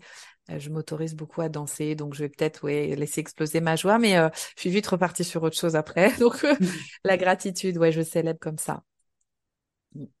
À quel moment dans ta vie tu t'es dit pourquoi pas moi? Au moment où ah, c'est spontané en même temps c'est bien parce que ça me laisse pas trop le temps de réfléchir. Je pense un moment qui me vient là comme ça, c'est quand First m'a contacté pour me commander La méditation, c'est la vie, mon premier livre. Là, comme je te le disais en début de, notre épisode, euh, j'ai commencé par dire oui, oui, parce que tu peux pas dire non, pas quelqu'un te dit. Donc c'était la reconnaissance du terrain. C'était la reconnaissance aussi de Saint-Denis, c'est-à-dire qu'il y avait un endroit où, comme je savais transmettre à des gens qui semblaient loin de la pratique, on s'est dit que sans doute je pourrais écrire un livre qui serait très grand public pour démocratiser, ce qui dans ma bouche n'est pas du tout un gros mot, la méditation. Donc c'est peut-être au moment où je suis sortie du bureau où là j'ai pu faire oh, mon dieu mon dieu mon dieu mon dieu je me souviens que je passais des coups de fil à des personnes que j'aime fort en disant c'est pas ce qui m'arrive là. Et où je me dis de toute façon tu vas le faire t'as pas le choix. Donc oui pourquoi pas moi après tout. Parce que ce qui m'est venu en premier c'est attends euh, la méditation c'est la vie. C'est la vie c'est une collection euh, donc en gros, mais qui est Gaël Piton pour écrire un truc quoi? Il y a eu Fabrice Midal, Christophe André. Euh, pourquoi moi justement? Là, je me dis ça. Et après, je me suis dit ouais, mais moi, je suis sur le terrain. Je suis une femme. Il y a peu de femmes qui écrivent des ouvrages sur la méditation généraliste. Elles écrivent plutôt des choses sur les enfants. Autre sujet, très intéressant, mais c'est autre chose. Et là, je me suis dit, bah ouais, pourquoi pas moi Et ça peut, je vais écrire comme je transmets en fait. Je vais faire ça. Donc euh, ouais, je pense que c'est à ce moment-là, je me suis dit pourquoi pas moi. Mais j'ai bien flippé. Hein. Puis quand t'écris, tu flippes tout le temps de toute façon. Pourquoi tu dis euh, t'avais pas le choix? De Du livre, tu veux dire? Mmh. Bah en fait, c'était tellement un cadeau qu'on était en train de me faire que refuser ce cadeau-là, avec tout ce que ça pouvait euh, porter derrière, parce que que ce soit pour ça ou pour la conférence TEDx qui pourrait être un super exemple aussi du pourquoi pas moi parce que c'est deux endroits où j'ai vraiment flippé, où il a fallu que je mette dans des zones d'inconfort terribles, mais dans mon authenticité et qu'à chaque fois ce qui me ramenait quand je doutais, quand je disais ah, t'as écrit ce paragraphe, c'est nul, tu sais un truc, euh, de toute façon les gens qui vont avoir à foutre, ça va pas marcher. Je me disais si ça allume des lumières en face, j'aurais réussi mon travail et ça peut en allumer peut-être plus plus vite en tout cas que quand je suis en consulte à un par un, même si euh, c'est très important le un par un. Et le TEDx, ça a été euh, pareil. Et c'est ce que m'a dit l'organisateur du TEDx. Dis-toi que ce que tu vas dire, ça va allumer des lumières chez les gens. Plus tu vas être authentique. Et en fait, mmh. bah, ça me donne de l'énergie, ça. Ça m'aide à, à sauter les barrières. C'est comme le cheval qui veut pas aller au-delà de l'obstacle. De sentir que ça aura du sens pour tes personnes. Donc, ça va peut-être transformer la vie, j'en sais rien, mais mettre des déclics, quoi. Je suis portée par ça. Mmh. Et j'y pense à chaque fois que je veux monter sur scène, à chaque fois que je, je me dis cœur à cœur avec les gens. Mm. C'est ça qui. Je crois que c'est, euh, je crois que c'est Gwenaëlle Percio qui me disait qu'en effet, euh, il y avait très peu de, euh, il y avait très très peu de femmes dans l'univers de la méditation, que c'était des, des, des, hommes. Et d'ailleurs, elle prenait le parallèle de dire que finalement, même dans les grandes cultures inspirationnelles, en fait, c'est, c'est toujours des hommes, en fait. Bah, dans les success stories, oui, quand même, quand même, mm. c'est vrai. Alors que le paradoxe, euh, c'est que les instructrices en méditation sont quand même bien plus nombreuses que les instructeurs en termes de nombre. Et dans les groupes de méditation de sophrologie, actuellement, même si ça bouge un peu et c'est très bien, les participants sont souvent majoritairement des participantes. Donc oui, il y avait ça, mais c'est pas venu tout de suite. Hein. C'est, c'est, mais, mais oui, je pense que ça fait partie aussi des choses que je revendique actuellement. Même si je suis pour la vulnérabilité masculine, la sensibilité masculine, parce que c'est un sujet qui est beau aussi, et, et je pense qu'il y a beaucoup d'hommes qui, qui, qui, malheureusement ne se reconnaissent pas dans les livres qui sortent du développement personnel, et, et de plus en plus il y a des titres qui apparaissent et qui, qui parlent à tous, et ça c'est très bien. Ouais. Bah typiquement, tu vois, je vois euh, euh, les livres de Modankawa, euh, c'est des livres qui pour le coup euh, peut-être un peu moins le, peut-être un peu moins le dernier. Bon, j'ai pas eu de feedback d'homme, mais je sais que que ça soit Respire ou Kilomètre Zéro. Même je pense que Kilomètre Zéro parle encore plus aux hommes, au cerveau masculin avec ce côté rationnel. Parce que moi, je sais que j'ai plus aimé les, deux, le deuxième et le troisième parce qu'ils parlaient plus à mon, à ma partie mmh. féminine. Oui, et puis il y a des livres, euh, et Jean-Philippe de Tonac hein, qui parle de la mmh. vulnérabilité masculine, c'est, magnifique ce travail aussi. Saverio, euh, voilà, il y est aussi pour beaucoup, Saverio Tomasella, parce que lui, il l'assume, il l'incarne, donc euh, ça donne envie aussi, et c'est très bien comme Exemple. ça. Mmh. Mmh. C'est quoi pour toi la réussite?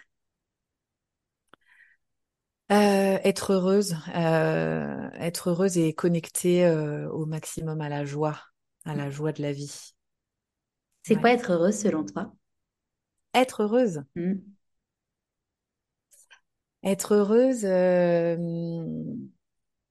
c'est garder, je pense que c'est à la fois garder mon âme d'enfant sur les choses, euh, être en accord avec mes valeurs dans, dans, tout ce que je fais au maximum et d'accueillir euh, les moments où je le suis pas. enfin, mes valeurs, c'est pas tellement ma problématique. Je pense que ce serait plus euh, oui, les côtés des ombres, etc., de, de, leur dire bienvenue, d'accueillir mes dragons, mes démons, mes... et d'en faire quelque chose, les transformer. C'est quoi d'ailleurs pour toi un échec? Un échec. Euh, alors, je pense que cette définition, elle a changé avec le temps aussi, tu vois, parce que j'aime bien dire qu'il n'y a pas d'échec, il n'y a que des, expériences. Un échec, c'est une expérience qui nous a pas donné ce à quoi on nous attendait, mais dont on comprendra plus tard que c'était sans doute le mieux pour nous. Mm. Qu'est-ce que tu penses Ouais, c'est trop beau, j'adore. Qu'est-ce que tu penses que la petite Gaëlle de 6 ans dirait si elle te voyait aujourd'hui? Euh, ça me touche cette question, ça me mm. touche parce que je la vois. D'ailleurs, elle est en photo, la petite Gaëlle, dans mon bureau. Euh, je l'ai mis récemment parce que je me connecte à ça. Euh, je, lui dirais, t'as bien fait de ne jamais rien abandonner. Euh, et tu vois, euh, tout est là. Juste là. Et tout était déjà là. on dit que dans la vie, quand on fait des choix, il y a des renoncements. C'est quoi pour toi les renoncements?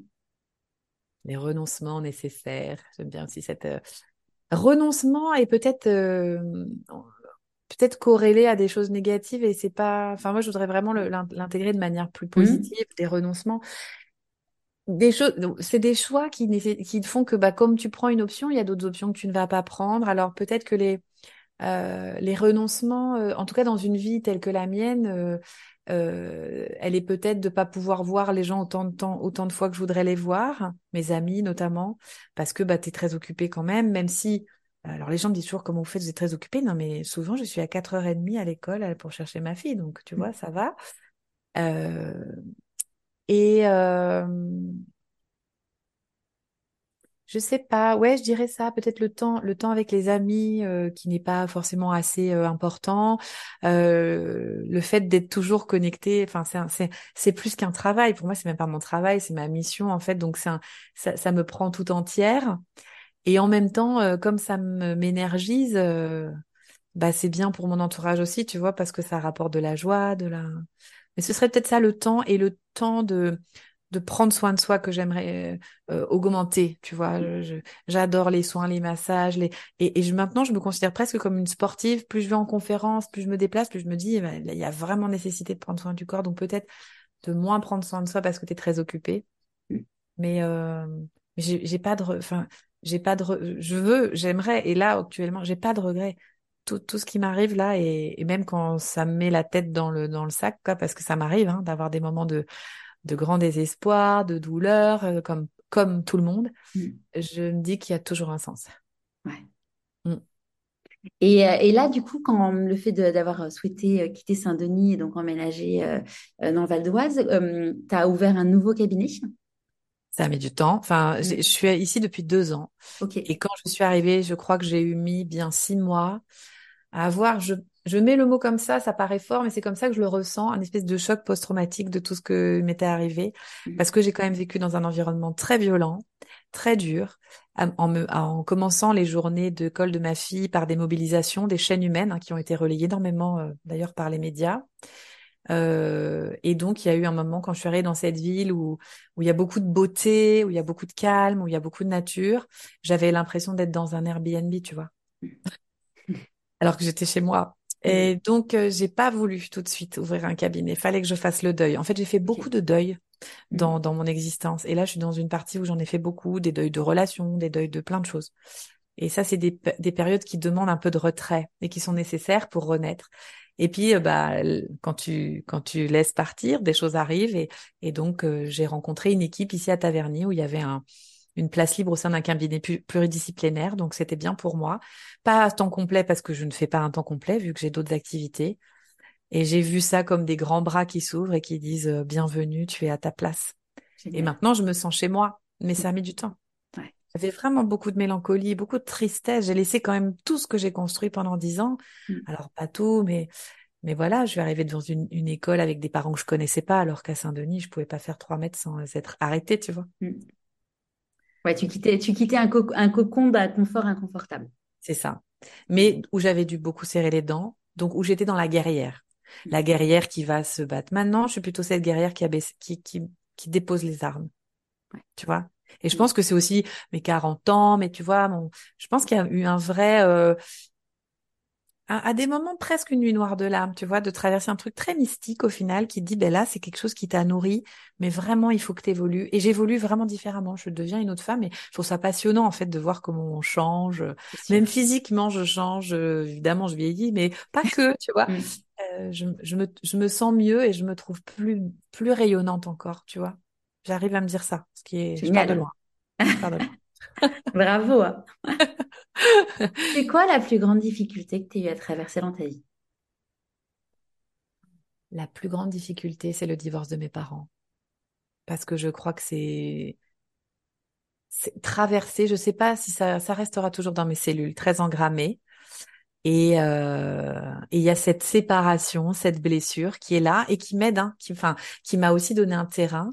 Mm. Mais du coup, je sais que quand elle commence à s'allumer dans d'autres circonstances où il y a des similitudes de rejet, le rejet c'est très dur, hein, c'est c'est Tu l'as senti comme un... re- Enfin, toi, ça, du coup, ça a été une blessure de rejet? De, de rejet et d'abandon, je dirais, si on vraiment doit, mais c'est un peu tout ça Mm. parce que c'était l'injustice aussi, c'est injuste que ça m'arrive, que ça, il y a eu un avant et un après. Et euh, je pense que ce moment-là, je suis devenue, euh, je suis devenue la grande et qu'il y a une partie de mon enfance que j'ai pas vraiment explorée. Donc, je prends très soin avec ma fille de la laisser dans cette insouciance Mm. dans le plus longtemps possible. Euh, parce qu'il y a des, des pièces qui manquent au puzzle, clairement, je pense, et que j'ai dû aller rechercher mes Mm. petits recouvrements d'âme à moi, d'aller les. Ouais. Donc oui, je pense que c'est euh, c'est une des plus grandes épreuves. Il y a eu- il y en a eu d'autres. hein. Il y a eu des deuils très durs, mais plus tard. Et comme comme c'est fondatrice, enfin, comme elle est Mm. fondatrice cette blessure, tu vois, Ouais.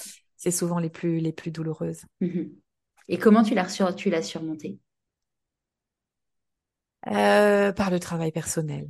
Mm. par là, je, je, je, et je recommande vraiment à tout le monde de, alors que ce soit un psychologue, un psychanalyste, un sophrologue, enfin, la connaissance de soi, plutôt par la thérapie, moi, ça m'a énormément aidé à comprendre. Et puis après, il m'a fallu incorporer. Mhm. Ce que je fais beaucoup maintenant avec les gens. J'ai Mhm. beaucoup dans mes, des personnes qui viennent me voir, des gens qui ont une, une connaissance de leur schéma de vie, le parce que, le pourquoi, et que je remets dans le corps. Parce que c'est mon trajet. Et de me Mm. réaccepter. Et, et surtout de comprendre, de, de réinterroger l'histoire, de comprendre qu'un divorce, c'est peut-être juste de l'amour qui est plus là et c'est pas forcément grave, en fait. Mais parfois, c'est pas expliqué comme ça. C'est pas perçu Oui, comme après, il y a, enfin, tu vois, moi, juste, enfin, j'ai, du coup, mes enfants, ils ont dû, euh, ils ont dû traverser ça. Et, euh, alors que, enfin, moi, mais c'est le petit symbole de, enfin, symbole, non, plus clin d'œil de la vie. J'ai divorcé le jour des 50 ans de mariage de mes parents. le jour même. Ah là là, incroyable. Et, euh, et oui, enfin, ça faisait pas partie de, enfin, ça faisait pas partie de, enfin, en plus, je me suis mariée avec le père de mes enfants au bout de 14 ans euh, d'histoire. Donc, tu t'imagines pas que tu vas divorcer au bout de 17 ans. Et, et en fait, c'est un vrai, c'est un vrai sujet, en effet, en tant que parent de divorcer, encore plus quand c'est pas son choix. Euh, de se dire, bah voilà, de, de, de leur apprendre à grandir avec ça, c'est un, c'est un vrai, c'est un vrai challenge. Et après, en même temps, euh, je, je, je crois au fait qu'on voilà, on a, euh, on est, on a choisi de, de, d'être incarné comme cette âme, d'avoir ces choses-là à traverser. Mais bon, c'est de se dire comment on les aide à, comment on les aide à traverser ça, parce qu'en effet, c'est un vrai, c'est un trauma à vie. Et mais ça peut être transformé en une force alors, je ne sais pas si c'est un trauma pour tout le monde. Hein. Je... Après, c'est la question que tu m'as adressée. C'était, mm. c'était la question par rapport à mon existence. Mais je pense qu'il y a des gens pour qui c'est pas un trauma. C'est pas forcément un trauma, en tout cas. Et par contre, la clé, maintenant, je, je pense que c'est la communication. Mm. C'est-à-dire que euh, et, et, je jette pas la pierre à mes parents. Je veux dire, on fait ce qu'on peut aussi avec les, les, les, outils que l'on a, la souffrance, les émotions. Déjà, si c'est un choix, si c'est pas un choix, euh, de, de, quitter, qui quitte, qui est mm. quitté, euh, le, oui, le contexte. Euh. il y a quand même tout ça. Mais je pense que que expliquer pour que l'enfant ne, s'imagine pas des choses ou ne se sente pas se sente toujours aimé malgré ça. Mm. Euh, en tout cas, dans les exemples que j'ai autour de moi, euh, même chez des amis à qui c'est arrivé, je, je, vois à quel point c'est puissant. Ouais. Et donc, euh, peut-être il y a une façon aussi de, de voilà. Et, ça, et, et puis, bah, cette blessure, elle, elle, elle, me, elle me fonde à plein d'endroits aussi. Donc, j'ai appris à l'aimer en fait cette blessure, tu vois, à ne plus être contre et à dire ça fait partie de moi. C'est comme un, c'est comme un tatouage sur ma mm. peau existentielle, tu vois. Et tu t'es dépouillé. Et voilà, mais mais euh, ça, ça, ça, ça, a demandé du travail et, et, ce travail, on peut, je crois qu'on peut pas le faire seul en fait. Enfin, on peut aller jusqu'à un certain endroit, mais l'accueil de thérapeute, alors que je, je, change aussi de technique et je suis mmh. toujours accompagnée. De toute façon, dans mon travail, c'est euh, indispensable. Euh, m'a donné une autre façon, que l'éclairage, on pouvait le mettre autrement, que je pouvais moi, tu vois, tu m'as demandé la petite fille, ça m'a mmh. touché parce que l'enfant intérieur, c'est une pratique très puissante, d'aller moi voir cet enfant. Mm. De lui dire que c'est OK, en fait. Ça, ça a libéré plein de trucs. Hein. Mm. Parce que maintenant, moi, je peux m'occuper de cet enfant. Je suis l'adulte, elle est tout le temps avec moi. Et, et, cet enfant qui danse, qui était connecté au, euh, à l'invisible, je crois vraiment, mm. ben, je lui laisse sa place maintenant. Et ça, ça m'a beaucoup aidé. Hein. Ah, oui. C'est un vrai, c'est un vrai sujet. Euh, enfin, à 40 ans, de se dire, OK, j'ai cet enfant intérieur qu'il faut que je nourrisse. Mais en même temps, j'ai ce côté d'adulte qu'il faut que je, que je suis aujourd'hui. Et du coup, d'avoir à, à, à, à danser, à danser entre les deux, c'est un vrai, euh, c'est un vrai challenge. Mm. Mm. Oui, et puis on peut, euh, c'est un travail qui est euh, émotionnellement éprouvant d'aller connecter avec l'enfant intérieur. Donc, je remercie les personnes qui étaient là pour m'y accompagner mm. parce que c'était, je, je, le fais régulièrement en tant que sophrologue, on le fait aussi, hein, mais euh, là, j'avais besoin de quelqu'un et, des regards d'adultes, de femmes. La connexion avec les femmes aussi, elle est très importante pour moi.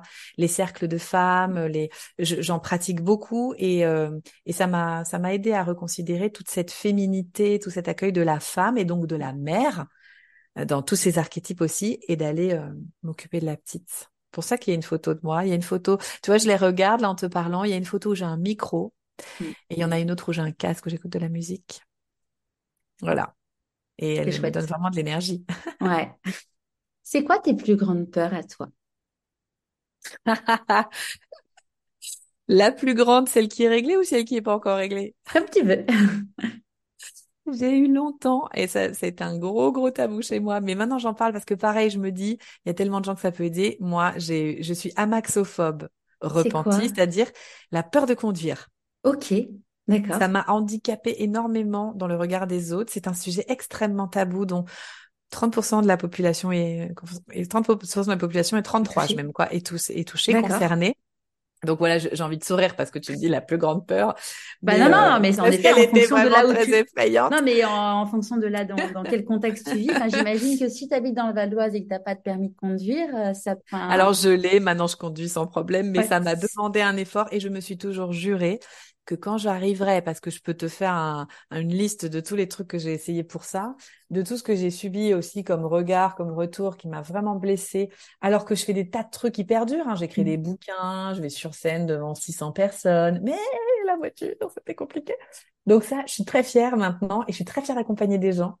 Euh, voilà. Après, la plus grande peur, euh, je pense que ce serait de perdre des gens que j'aime, ma fille, mon conjoint. Peut-être que ça, ça me, euh, voilà. Alors que j'ai beau savoir que ça fait partie de l'ordre des choses, de, mm. je peux pas m'empêcher au fond de moi de de souhaiter que ça arrive déjà après moi pour ma fille et de, mm. de la voilà de préserver cette relation le plus longtemps possible. Ouais. Je reste une maman quoi. Ah oui. De quoi tu es la plus fière aujourd'hui? Bah d'elle, mm. de ma fille. Franchement, c'est c'est ouais, je suis très très fière. Je suis vraiment fière de cette âme que je sens euh, puissante. J'ai hâte et en même temps pas trop de l'avoir grandi pour voir son chemin parce que je, je, lui sens, je lui sais une destinée euh, particulière. Elle est très connectée et euh, du coup je favorise ça et donc voilà, je, je suis très fière. Je suis très fière de ma fille. Tu parles justement du coup de tout ce qui est synchronicité, connexion avec elle? Alors, quand elle pose des questions, mais elle me voit faire, hein, elle, elle, voit que euh, j'adore les oracles. Moi, je, je, fais beaucoup de tarot de Marseille, de d'oracles, mais pour pour moi perso, puis de plus en mm. plus, voilà, pour mes amis, mes copines, tout ça. Donc, elle me voit faire. Je tire à chaque lune, je fais des rituels. Donc, euh, des fois, elle a envie de le faire avec moi, et donc je dis, bah ok, on fait ensemble. Euh, mais quand elle pose des questions, c'est jamais euh, de manière très prosélyte. Mais tu sais, les enfants, ils n'ont pas besoin qu'on leur en parle, ils le savent. Mm. Elle arrive presque à l'âge où ça va être le moment où ils vont se conformer, quoi. Neuf 9 ans, c'est déjà mm. ça, je le vois par rapport à au cadre, à l'école, euh, même si euh, ici il y a des écoles très ouvertes, très mais elle le sait, elle, elle, n'a pas de problème à parler à ses amis imaginaires, à sentir, à dire je le savais, je fais de la télépathie, tu vois. Ça pour pour les enfants, c'est normal ça. C'est après que qu'on coupe le truc. Hmm. On met le couvercle. Si tu croises quelqu'un là dans la rue euh, qui te dit ah mais euh, tu as une émission de télé, euh, tu reçois les plus grands noms de, l'univers du développement personnel, tu n'en es là que grâce à de, la chance. Qu'est-ce que tu auras envie d'y répondre?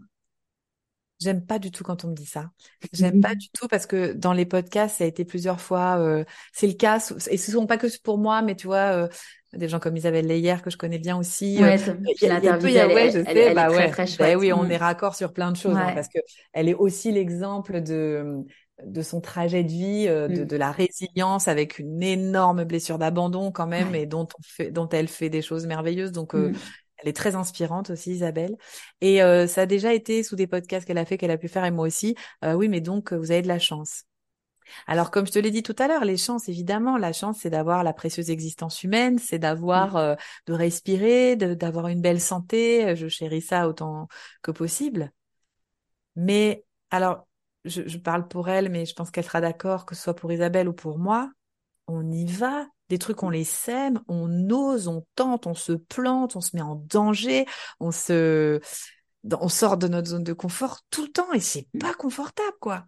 Mais si on veut créer des nouvelles lignes, aboutir à nos rêves, bah, à un moment donné, il faut y aller, quoi. On fait des choses concrètement, par contre, je crois.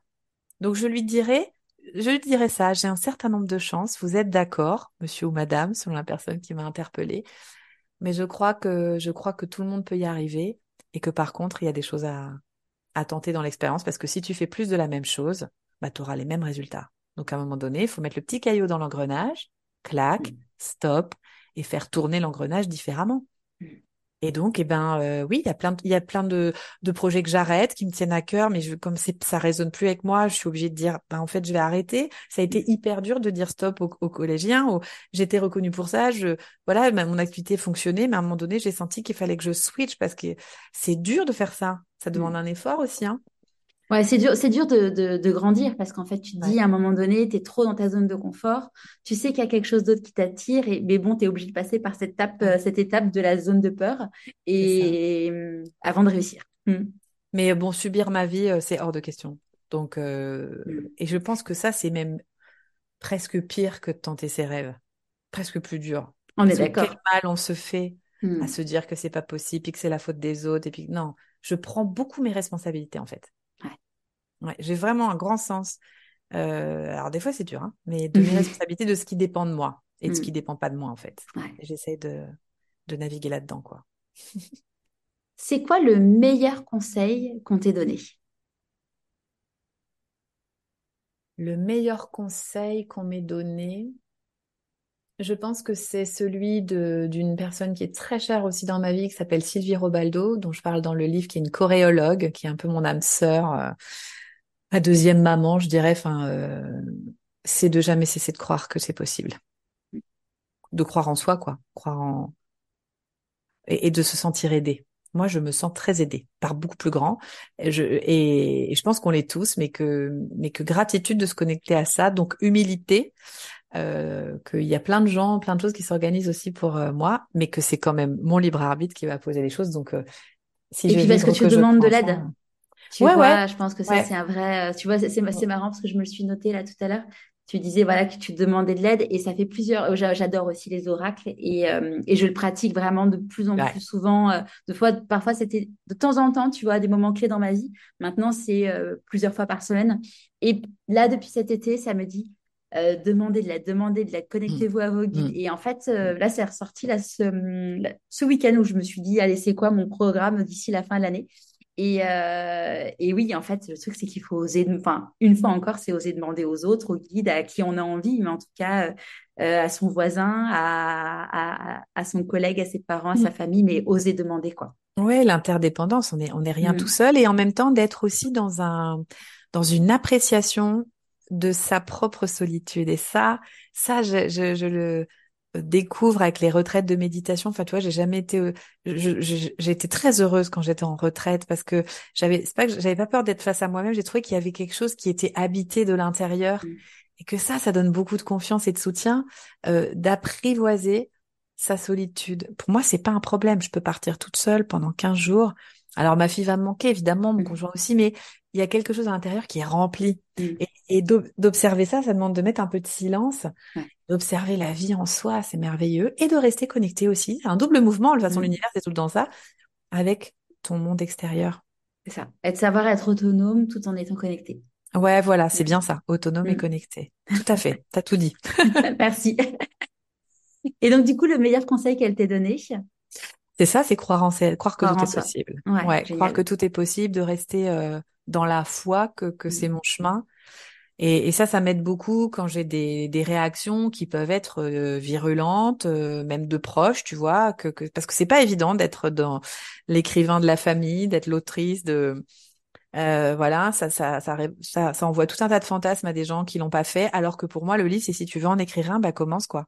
Lève-toi tous les jours, hein, écris une heure, euh, écris. Enfin, c'est beaucoup de gens qui rêvent leur vie. Moi, je rêve pas ma vie. Hein. Je vis mon rêve. C'est vraiment ça.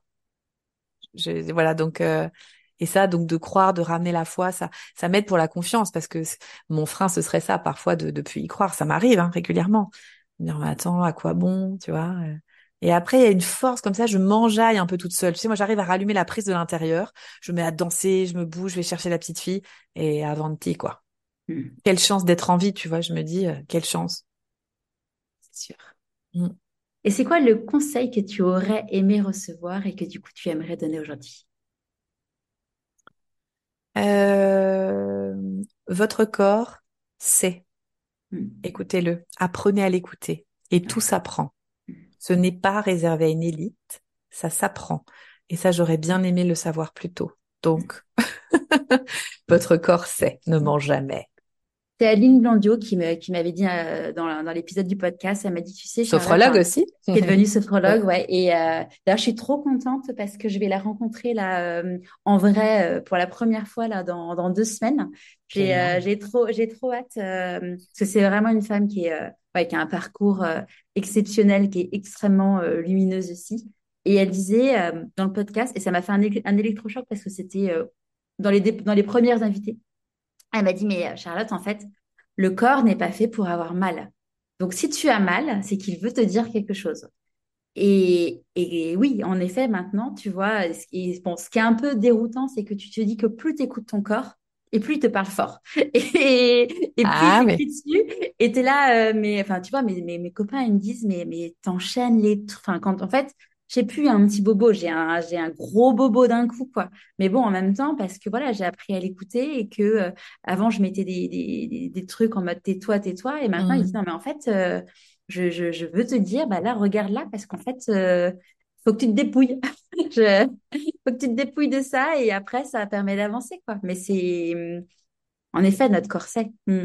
Oui, et puis notre notre énergie, c'est donc c'est le mouvement, c'est la danse. C'est quand c'est figé que les choses ne vont pas. Nous mm. nous sommes des êtres de mouvement. En fait, euh, le point de ralliement de tout ça, c'est la danse. Encore une fois, désolé, mais donc euh, c'est aussi comment je fais circuler la vie en moi et comment je fais circuler les émotions désagréables. Donc circuler, ça veut dire accueillir et transmuter. Moi, je suis vraiment mm. dans et je le fais de plus en plus aussi en cabinet. Tu vois, c'est-à-dire que et c'est, euh... enfin, je suis encore toujours surprise, émerveillée quand je vois des gens qui ont fait circuler des émotions qui sont engrammées depuis tellement longtemps, juste en les écoutant, en les faisant, euh, voilà, ressentir. Ouais, débloquer ces émotions. Ouais. Ah, mm. Mais ça change tout. Et, et après, tu vois, et d'ailleurs, je leur dis, mais je suis quand même toujours épatée euh, le chemin se réaligne comme par magie, quoi. C'est ça. Et donc, bah, ça demande d'y aller, euh, de puiser. Il faut du courage, quoi, aussi, un petit peu. C'est fou, en effet, de t'appuyer, enfin, t'as espèce de tableau de bord géant de qui tu es et tu, tu, débloques juste un petit truc. Ça peut te changer ta vie, en fait. Et ah ouais, ouais, ouais. Et les freins, souvent, sont intérieurs ou, euh, ou parfois, il y a des choses qui rejaillissent d'il y a très longtemps et, mmh. ça n'a aucun rapport avec, on ne voit pas en tout cas le rapport avec la situation actuelle. Le mental ne le voit pas, mais le corps, il a la même émotion. Mmh. Si vous ressentez la même émotion dans plusieurs moments de votre vie, c'est qu'il y a un trauma qui se répète. C'est qu'il y a un mmh. truc qui n'a pas été libéré.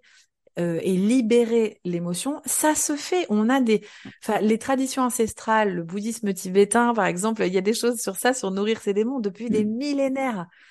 Donc, euh, faites face, quoi. Mm. Faites face à votre expérience. Les, les, bras grands ouverts. Alors, mm. c'est plus sympa quand c'est un truc joyeux, je suis d'accord. Mais bienvenue à tout ce qu'on traverse. Bienvenue, mm. la vie, c'est où elle va. Bah, typiquement, il y a le, le, MDR qui est une super technique qui permet justement de comprendre euh, le trauma et euh, de le désancrer dans tes cellules. Tu vois, j'ai fait une séance il y a, je crois que c'était cet été.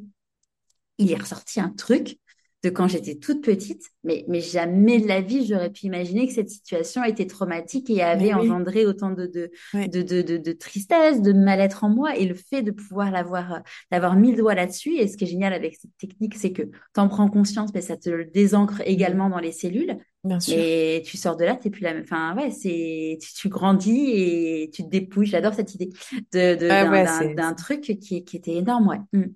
Oui, et puis euh, des fois on cherche le gros trauma. Tu vois, il y a des gens qui sont presque en culpabilité parce que ce qu'ils ont vécu a l'air anecdotique. Mm. Mais si votre corps a réagi, c'est que c'était pas anecdotique pour vous. Mm. Donc c'est ça, il faut y aller quand même. C'est-à-dire, euh, il y a aussi des gens qui culpabilisent de de se dire ah mais moi tout va bien au final euh, donc voilà j'ai pas perdu un enfant j'ai pas non mais c'est pas ça l'histoire et même les gens à qui c'est arrivé de toute façon c'est des gens qui souvent renaissent comme les phénix en fait mm. donc mais si c'est un trauma pour vous et que le corps répète les mêmes sensations, c'est qu'il y a quelque chose qui va se répéter jusqu'à ce que vous ayez libéré, en fait, de toute façon. C'est comme c'est un mouvement qui veut sortir emotion, c'est le mm. mouvement. Ça veut sortir de la cage. Mm. Donc, ouvrez les portes. D'ailleurs, je pense que ça, c'est un vrai sujet, euh, c'est un vrai sujet aujourd'hui. Enfin, à la fois, je trouve ça génial et à la fois, ça peut avoir un en effet ce côté, euh, culpabilisant, c'est qu'aujourd'hui, en fait, euh, les personnes qu'on voit en figure de proue, euh, c'est en effet des personnes qui, euh, qui ont vécu des énormes traumas, qui sont au paroxysme. Et du coup, en effet, il y a beaucoup de gens qui se disent, non, mais attends, moi, j'ai pas vécu ça, j'ai pas vécu ça. Donc, qui suis-je pour parler ou qui suis-je pour, pour me dire que, en fait? Mmh. Oui, il y a ça tu as tout à fait raison. Il y a un peu ce truc de, euh, je suis pas à la hauteur de la de leur souffrance, tu vois. Alors bon. Mm. Mais attention aussi à une autre chose, c'est, c'est votre propre expérience qui compte. C'est-à-dire que si vous voyez un schéma tout fait, une méthodologie point A, point B, point C, au niveau de vos émotions, tout ça, mais fuyez. Surtout, expérimentez toujours et voyez ce que ça fait pour vous. C'est ça l'expérience. Et la chance que l'on a, tu as raison, c'est qu'on a des tas d'outils. Donc il y a des tas de chemins qui, au final, vont quand même tous vers le même endroit. C'est euh, qu'on soit bien dans nos baskets, libérés, voilà. Presque délivré, comme dirait l'autre. Ouais. c'est bon, tout le monde, est, tout, le monde a la tout le monde a la rêve, c'est bon. c'est bon. Voilà, on a la tendresse ou ou alors la Reine des Neiges. Vous choisissez votre playlist. Euh, mais euh, mais c'est d'expérimenter et faire des petits pas, pas à pas Parce que quand c'est l'Everest, vous n'allez pas y aller, quoi. Si on vous dit de monter jusqu'en haut tout de suite, non, c'est petit pas et de voir dans votre expérience, garder votre libre arbitre. Là, moi, je milite pour ça. Je te l'ai dit même avant le euh, l'émission, j'en peux plus de voir euh, les gourous du bien-être qui disent qu'il faut faire. Attends, on est qui pour ça? Non, non. Par contre, il y a des expériences, il y a des témoignages de personnes qui ont essayé des trucs.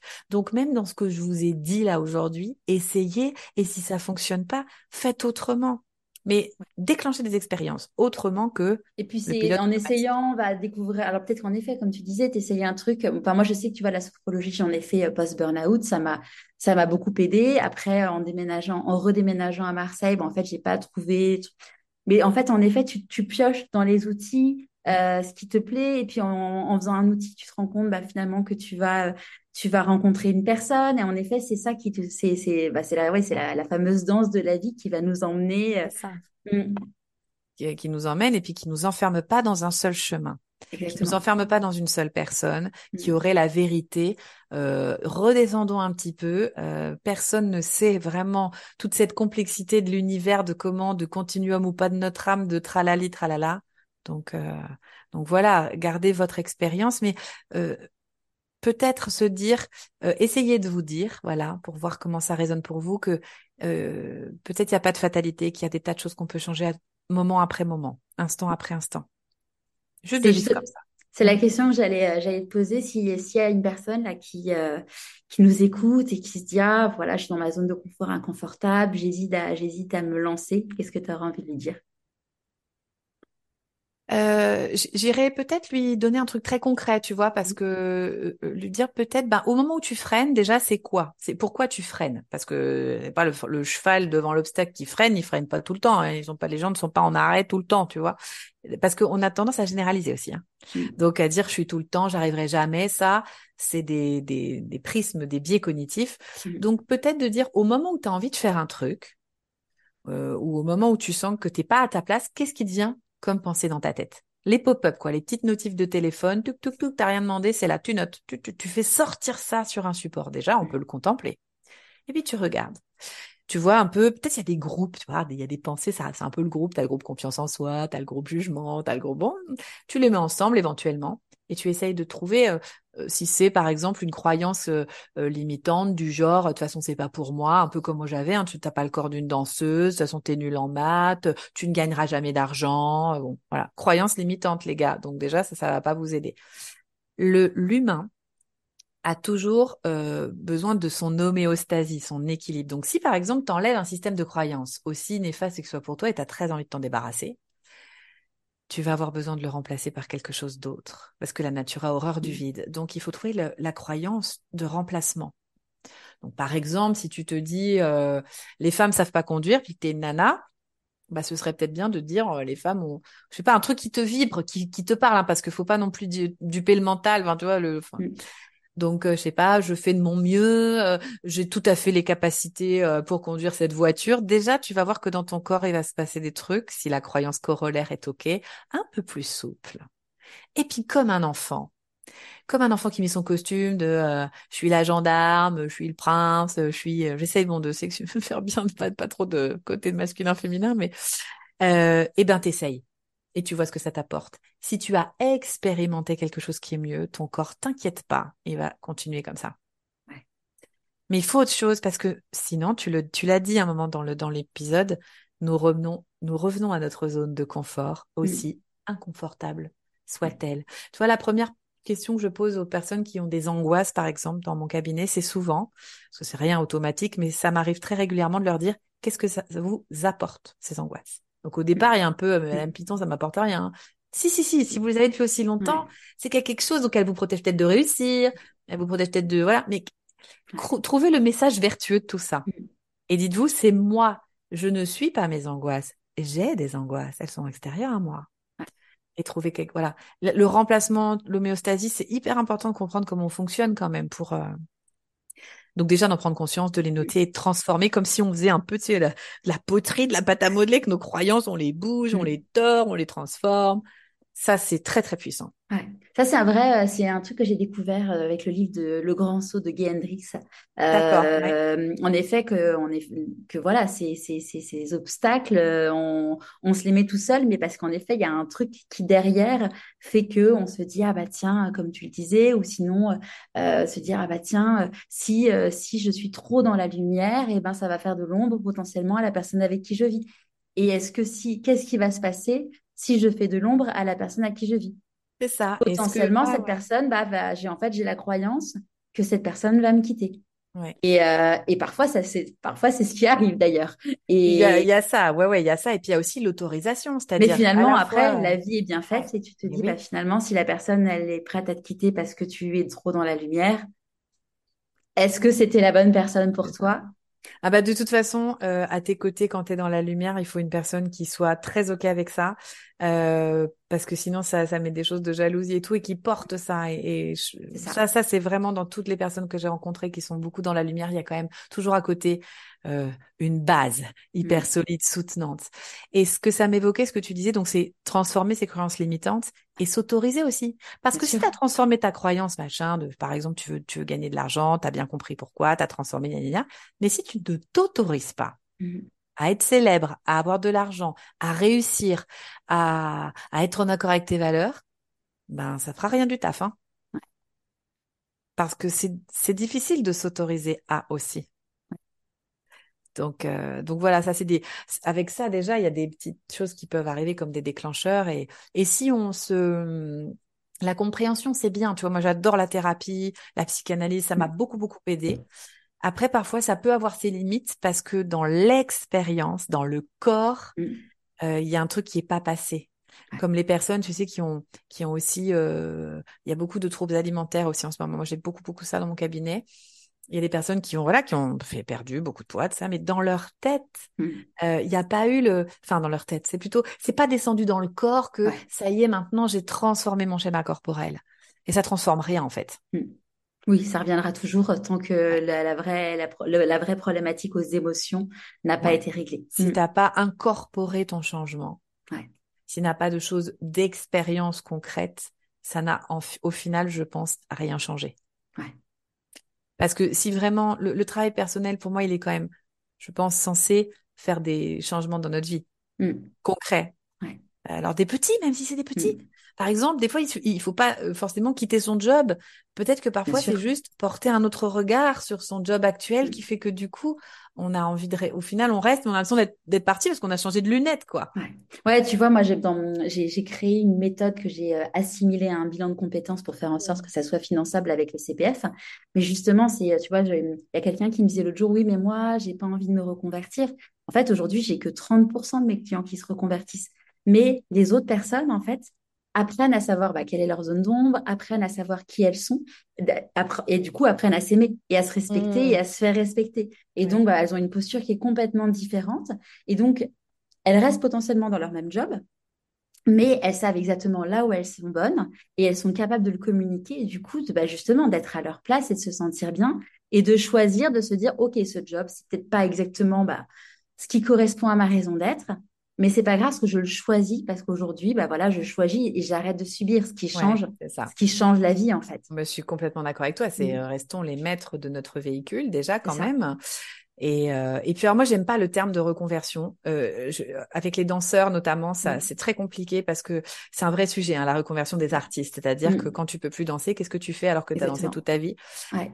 Et en fait, je me suis aperçue que ce terme, il pose un certain nombre de questions parce que c'est toujours presque une conversion. Enfin, je sais pas comment dire, pas Mm. religieuse, mais tu vois, Ouais. si tu ne vas pas chercher chez le danseur, quel autre métier pourrait quand même finalement euh, respirer la danse sans être un danseur? Mm. C'est comme s'il y avait un, un break par rapport à tout ce qu'il avait Or, dans ton vécu, mais même dans les trajets de reconversion, Bien de sûr, tout est lié, hein. tout, tout Bien est sûr, lié. bien sûr. Arrêtons Mm. de faire des barrières. Tout Ouais. ce que tu as engrammé dans ton vécu sert ton présent Bien entendu. qui Mm. servira ton futur et le ce que tu poses à l'instant présent nourrira ton futur aussi. Donc euh, moi je trouve qu'on fait trop de barrières, on met des slash entre des postures, voilà, on met des il faut que ça bon quand même ça rentre dans des cases. Et ben sortons sortons des cases, ouvrons un peu plus large et là le monde va changer aussi, il y aura moins de défis, on te demandera pas euh, qu'est-ce que tu fais. Moi quand je vais dans des trucs d'entrepreneurs, je suis hyper emmerdée dans des tu sais dans des groupes un peu parce qu'il faut pitcher son activité. Alors bon, j'ai pris le parti de pitcher juste une comme ça, je me fais pas Mm. trop, le- tu vois. Mais je trouve ça dommage. C'est un vrai Parce sujet, que, ouais. bah ouais. Donc, Après, moi, tu euh, vois, bon. j'ai trouvé la- ma solution, tu vois, parce que j'ai pareil, quand tu rencontres des gens, euh, tu rencontres des gens, euh, même dans la vie perso, c'est quoi ton métier? Alors, du coup, en fait, moi, je dis, bah voilà. En fait, j'ai, j'ai appelé ça la spirale d'or. Donc, je commence par mon pourquoi, et puis après, euh, euh, pour en gros, qui, qui je veux, qui je veux, enfin, qu'est-ce que je veux faire, comment je le fais, euh, quoi mon métier et dans quel contexte. Et du coup, Ouais. euh, je raconte ça parce que du coup, je, en fait, dire, bah voilà, moi, euh, j'ai écrit un livre, j'ai un podcast, je, je, j'anime des conférences, bah en fait, les gens, c'est, ouais, j'ai envie de raconter la mission que j'ai envie d'aider et enfin, pourquoi je fais tout ça et ce qui Mhm. permet, du coup, parce qu'en effet, c'est, Oui, c'est une très bonne idée. Mm. merci, c'est, c'est quoi ton métier? Bah, je suis entrepreneuse, mais en fait, bon, qu'est-ce que ça va t'apporter à la discussion? Que je te dise que j'ai créé une boîte? En fait, on, Puis c'est pas vraiment un on, métier, c'est la forme que tu as choisie pour on exercer est ton métier. d'accord, c'est ça, c'est Ouais. qu'en fait, euh, ça, c'est, c'est comme un jour, je rencontre quelqu'un qui me dit, bah voilà, moi, je travaille dans un tribunal. Ok, mais c'est, enfin, c'est c'est quoi, c'est Bah ouais. c'est c'est quoi, enfin, je trouve que c'est pas ça qui est intéressant parce que si l'idée c'est de te mettre, en fait, je pense que si c'est de se dire, bah, dans cette question, c'est souvent, tu fais quoi pour, alors, soit parce que tu as envie de mettre la personne dans une case et de lui dire, oh, tu te rends compte, elle a tel job, waouh, truc de malade, soit c'est que c'est quelqu'un qui s'intéresse vraiment à toi. Et, et, moi, j'a- j'a- j'avoue que maintenant, j'ai envie d'avoir des gens, de, de faire des rencontres de gens qui s'intéressent au fond de qui je suis plutôt que l'image que je suis. Et, euh, et en fait, euh, voilà, c'est envie de dire, bah, si je- moi, je t'ai envie de te, je- au lieu de te répondre à la question, je vais te raconter un tout petit bout, mais vraiment très court de mon histoire et de pourquoi, en gros, euh, aujourd'hui, Ouais. j'ai envie de faire changer les, changer des choses, quoi. Mm. Oui, puis de faire sentir la vibration de ce que tu C'est ça, euh, parce que, défends, c'est euh, souvent ouais. plus, euh, ouais. Ouais, il y y a encore du chemin, euh, mais il y a des, so- il y a des solutions, c'est Oui, super. il y a beaucoup de choses qui changent. C'est quoi tes prochains défis? Euh, mes prochains défis, ce serait de d'assumer de plus en plus euh, mon côté scénique. Donc de refaire en plus de Mm. concerts, de de, de pourquoi pas un jour. euh, J'aimerais beaucoup en fait, euh, tu vois, adapter par exemple, euh, et si l'on faisait un pas de côté, euh, d'en faire une représentation scénique, parce que moi je viens quand même de là, Mm. et je trouve que c'est une façon chouette de transmettre aussi les outils du Ouais. développement personnel. Mm. Euh, ça demande des, voilà, ça- moi ça, ça me demande de sortir encore de ma zone de confort, mais ce serait, ce serait ça, je pense, les, euh, ouais, les, les prochains défis, et puis de, de faire rayonner euh, aussi mon travail journalistique, hein, même si Mm. bon, il y a, y a toujours le travail d'auteur, mais, mais j'aime bien mettre en lumière d'autres individus. J'aime, euh, j'aime cette énergie, j'aime être un peu la, la maîtresse de cérémonie de tout ça. Ça, ça me va bien. C'est un endroit dans lequel je me sens bien. Donc j'aimerais que ça se, ça se multiplie, quoi. Il y a de, je vois, il y a de plus en plus d'initiatives. Moi, j'ai j'ai interviewé, euh, j'ai un blanc, euh, mince, euh, celui qui a fait la pièce de théâtre, euh, qui est belge, qui a fait la pièce de théâtre euh, Les hommes viennent de Mars et les hommes viennent de Ah Vénus. oui, oui, c'est Grey, c'est ça, pas ça? Euh, oui, euh, voilà. Ouais. euh, Alors non, non, Grey, ça c'est l'américain, mais t'as un français, enfin non, Ah, il est belge d'ailleurs, qui l'a, euh, qui l'a adapté. En fait, Ah, il a, il avait lu le bouquin. Ouais. Il avait assisté à ces. euh, j'ai un gros trou de mémoire sur son nom. Bon, je le retrouverai d'ici là. trucs, Ouais, ouais, en Et euh, en fait, euh, lui, c'est génial parce qu'en fait, il a lu le bouquin. Il, il a dit, mais c'est génial. Il s'est formé pour faire les ateliers et tout. Et euh, il s'est dit, mais moi, je voudrais en faire un one-man show. Parce que, euh, sachant qu'à la base, il était, euh, il avait été directeur général d'une compagnie aérienne. Donc, euh, rien à voir avec le, avec le Il y a forcément un lien, il y a forcément un lien, oui, non, mais bien sûr. Après, il, il- a trouvé tous les liens, mais bon, tout ça pour dire qu'en fait, donc, il a écrit, il a créé la pièce de théâtre et aujourd'hui, elle a été adaptée dans le monde entier. C'est lui qui l'a, qui l'a fait. Et moi, je sais que j'avais lu le bouquin dont Les hommes viennent de Mars et les femmes de Vénus, et franchement, j'avais trouvé ça chiant. Euh, et le fait de le, de le voir en one man show, c'était, euh, c'était juste, juste trop génial. Et là, il a sorti une, une nouvelle pièce de théâtre, enfin, un nouveau one man show qui s'appelle En route vers le bonheur. Et, euh, et du coup, justement, bah voilà, il fait euh, toute une partie, euh, il raconte sa vie, il mêle le développement personnel à, à tout ça, et c'est vraiment euh, super chouette. Je vais retrouver son nom. Attends, je vais le retrouver en live. Euh, il s'appelle. euh, en plus, je suis allée le voir à Avignon il y a pas longtemps, donc euh, en route vers le bonheur. Donc vraiment la honte. Hop, le jour de mon divorce d'ailleurs. Euh, théâtre. Hop. Pourquoi j'ai pas son nom qui apparaît?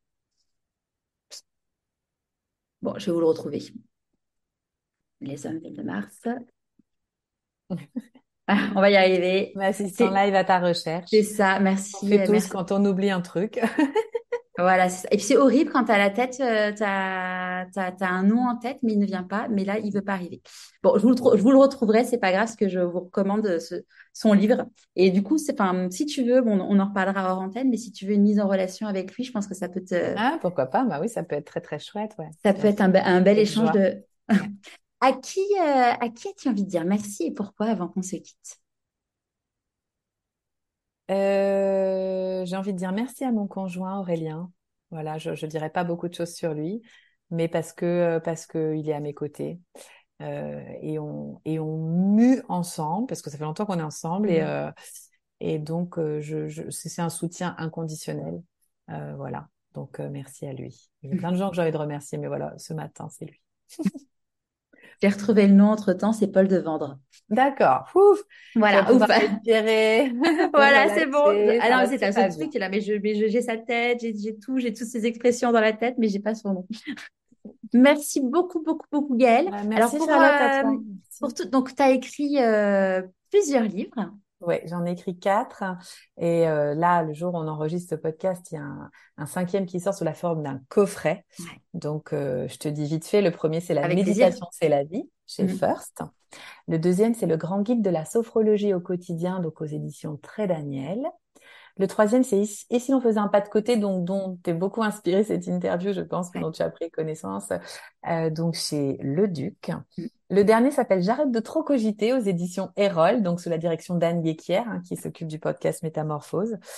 Et alors là arrive, donc euh, puisque nous, nous enregistrons cet épisode en septembre 2023, mais arrive en octobre le petit coffret de la sophrologie, donc qui est un jeu de cartes, moi qui adore les oracles, un jeu de cartes d'animation de sophrologie, en fait pour aider à pratiquer la sophrologie au quotidien. Donc c'est un bon complément de, de mm. mon livre. Et il y en a d'autres qui arrivent, mais c'est un peu tôt pour Et puis tu es maintenant du coup euh, animatrice à la télévision. Oui, depuis janvier, j'ai une émission qui s'appelle Danser sa vie sur ABC Talk, qui est la première chaîne en fait du bien-être et du développement personnel.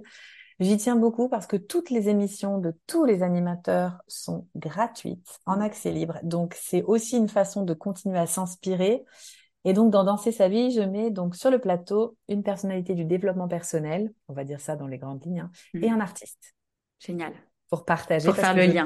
voilà, mmh. faire le lien. Et puis, de toute façon, c'est aussi le lien que je fais moi dans ma vie. Donc, autant parler des choses qui me, qui me plaisent, qui mmh. m'occupent.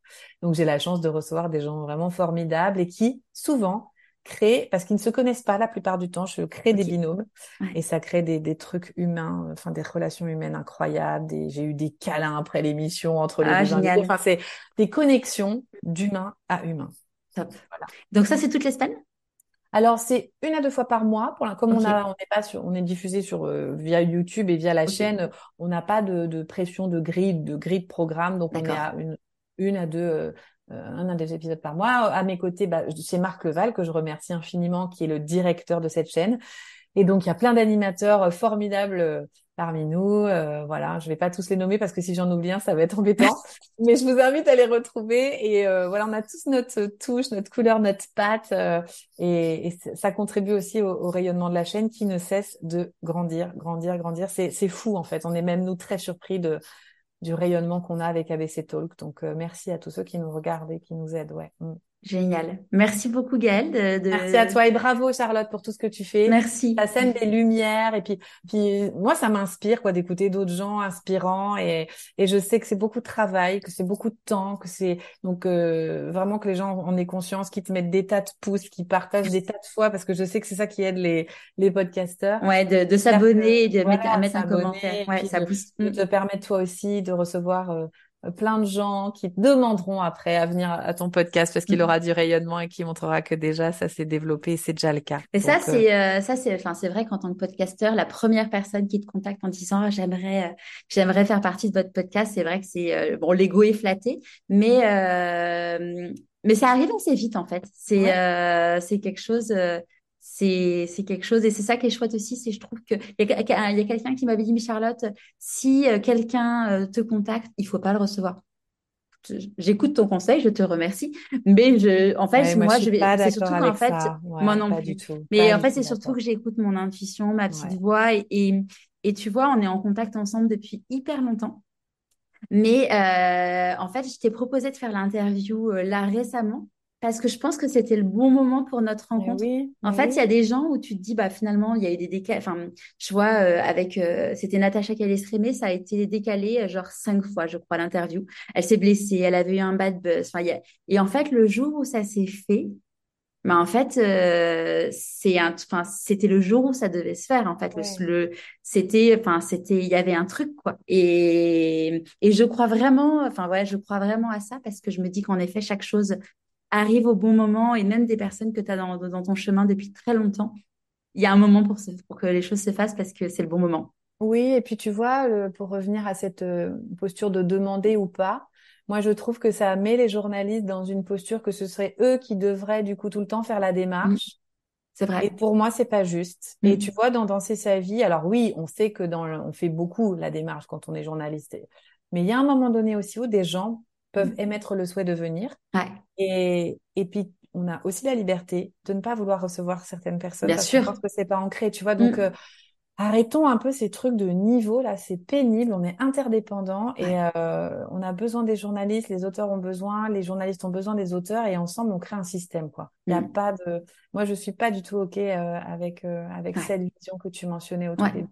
Oui, et puis en plus, en effet, c'est se dire, bah moi je sais que tu vois, j'ai quand j'ai lancé le podcast, j'ai contacté énormément de journalistes, pareil à la sortie du livre, au moment du TEDx.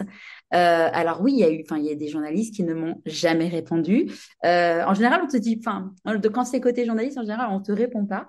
Euh, mais après, moi, je sais qu'il y a des gens, tu vois, euh, il y a une personne le jour qui m'a contacté en me disant, bah voilà, j'aimerais être interviewée. J'ai bah aujourd'hui, en fait, vous correspondez pas à la ligne éditoriale. En fait, votre histoire, elle est hyper intéressante mais ça correspond pas à la ligne éditoriale que je veux avoir dans les, dans les mois prochains. Et, peut-être que ça évoluera et, et c'est OK, en fait. Mm. Ah oui, carrément. Mais, euh, mais continue, voilà. Et puis, Merci euh, je beaucoup. souhaite vraiment que ta communauté te soutienne à fond, partage, parce que c'est vrai que, que souvent aussi, euh, enfin, nous aussi, en tant qu'auteurs, si tu nous reçois, on- et, et je me ferai vraiment un point d'honneur à le faire, à partager, c'est, le moins qu'on puisse faire, Mm. euh, tu vois, de, c'est un travail de co-construction. Donc, Ouais. euh, j'ai hâte de, d'en être au moment où je partagerai, mais si les gens entendent, on en sera à ce moment-là, Ouais. Un immense merci, Gaëlle. Merci, Merci merci beaucoup. infiniment, Charlotte. Merci Merci. beaucoup. Quel magnifique moment avec Gaëlle. J'espère que tu auras pris autant de plaisir que moi à l'écouter. Je te donne rendez-vous jeudi prochain pour un épisode bonus pour te donner les clés pour provoquer le déclic. Et si toi aussi tu as envie de découvrir ta raison d'être, comme mon invité du jour, je serai ravie de t'accompagner avec le bilan de compétences nouvelle génération. Pour en savoir plus, tu as le lien dans les notes de l'épisode. Tu aimes le podcast Pourquoi pas moi? Abonne-toi sur ta plateforme d'écoute préférée et mets 5 étoiles et un commentaire sur Apple Podcast. Pour moi, c'est énorme. Et pour continuer à suivre les aventures de mon invité et plus de conseils pour écouter ta petite voix, inscris-toi à la newsletter et suis Pourquoi pas moi sur Instagram. Une fois encore, je te mets tous les liens dans les notes de l'épisode. Et évidemment, n'oublie pas d'en parler autour de toi et surtout de ne jamais oublier de te dire pourquoi pas moi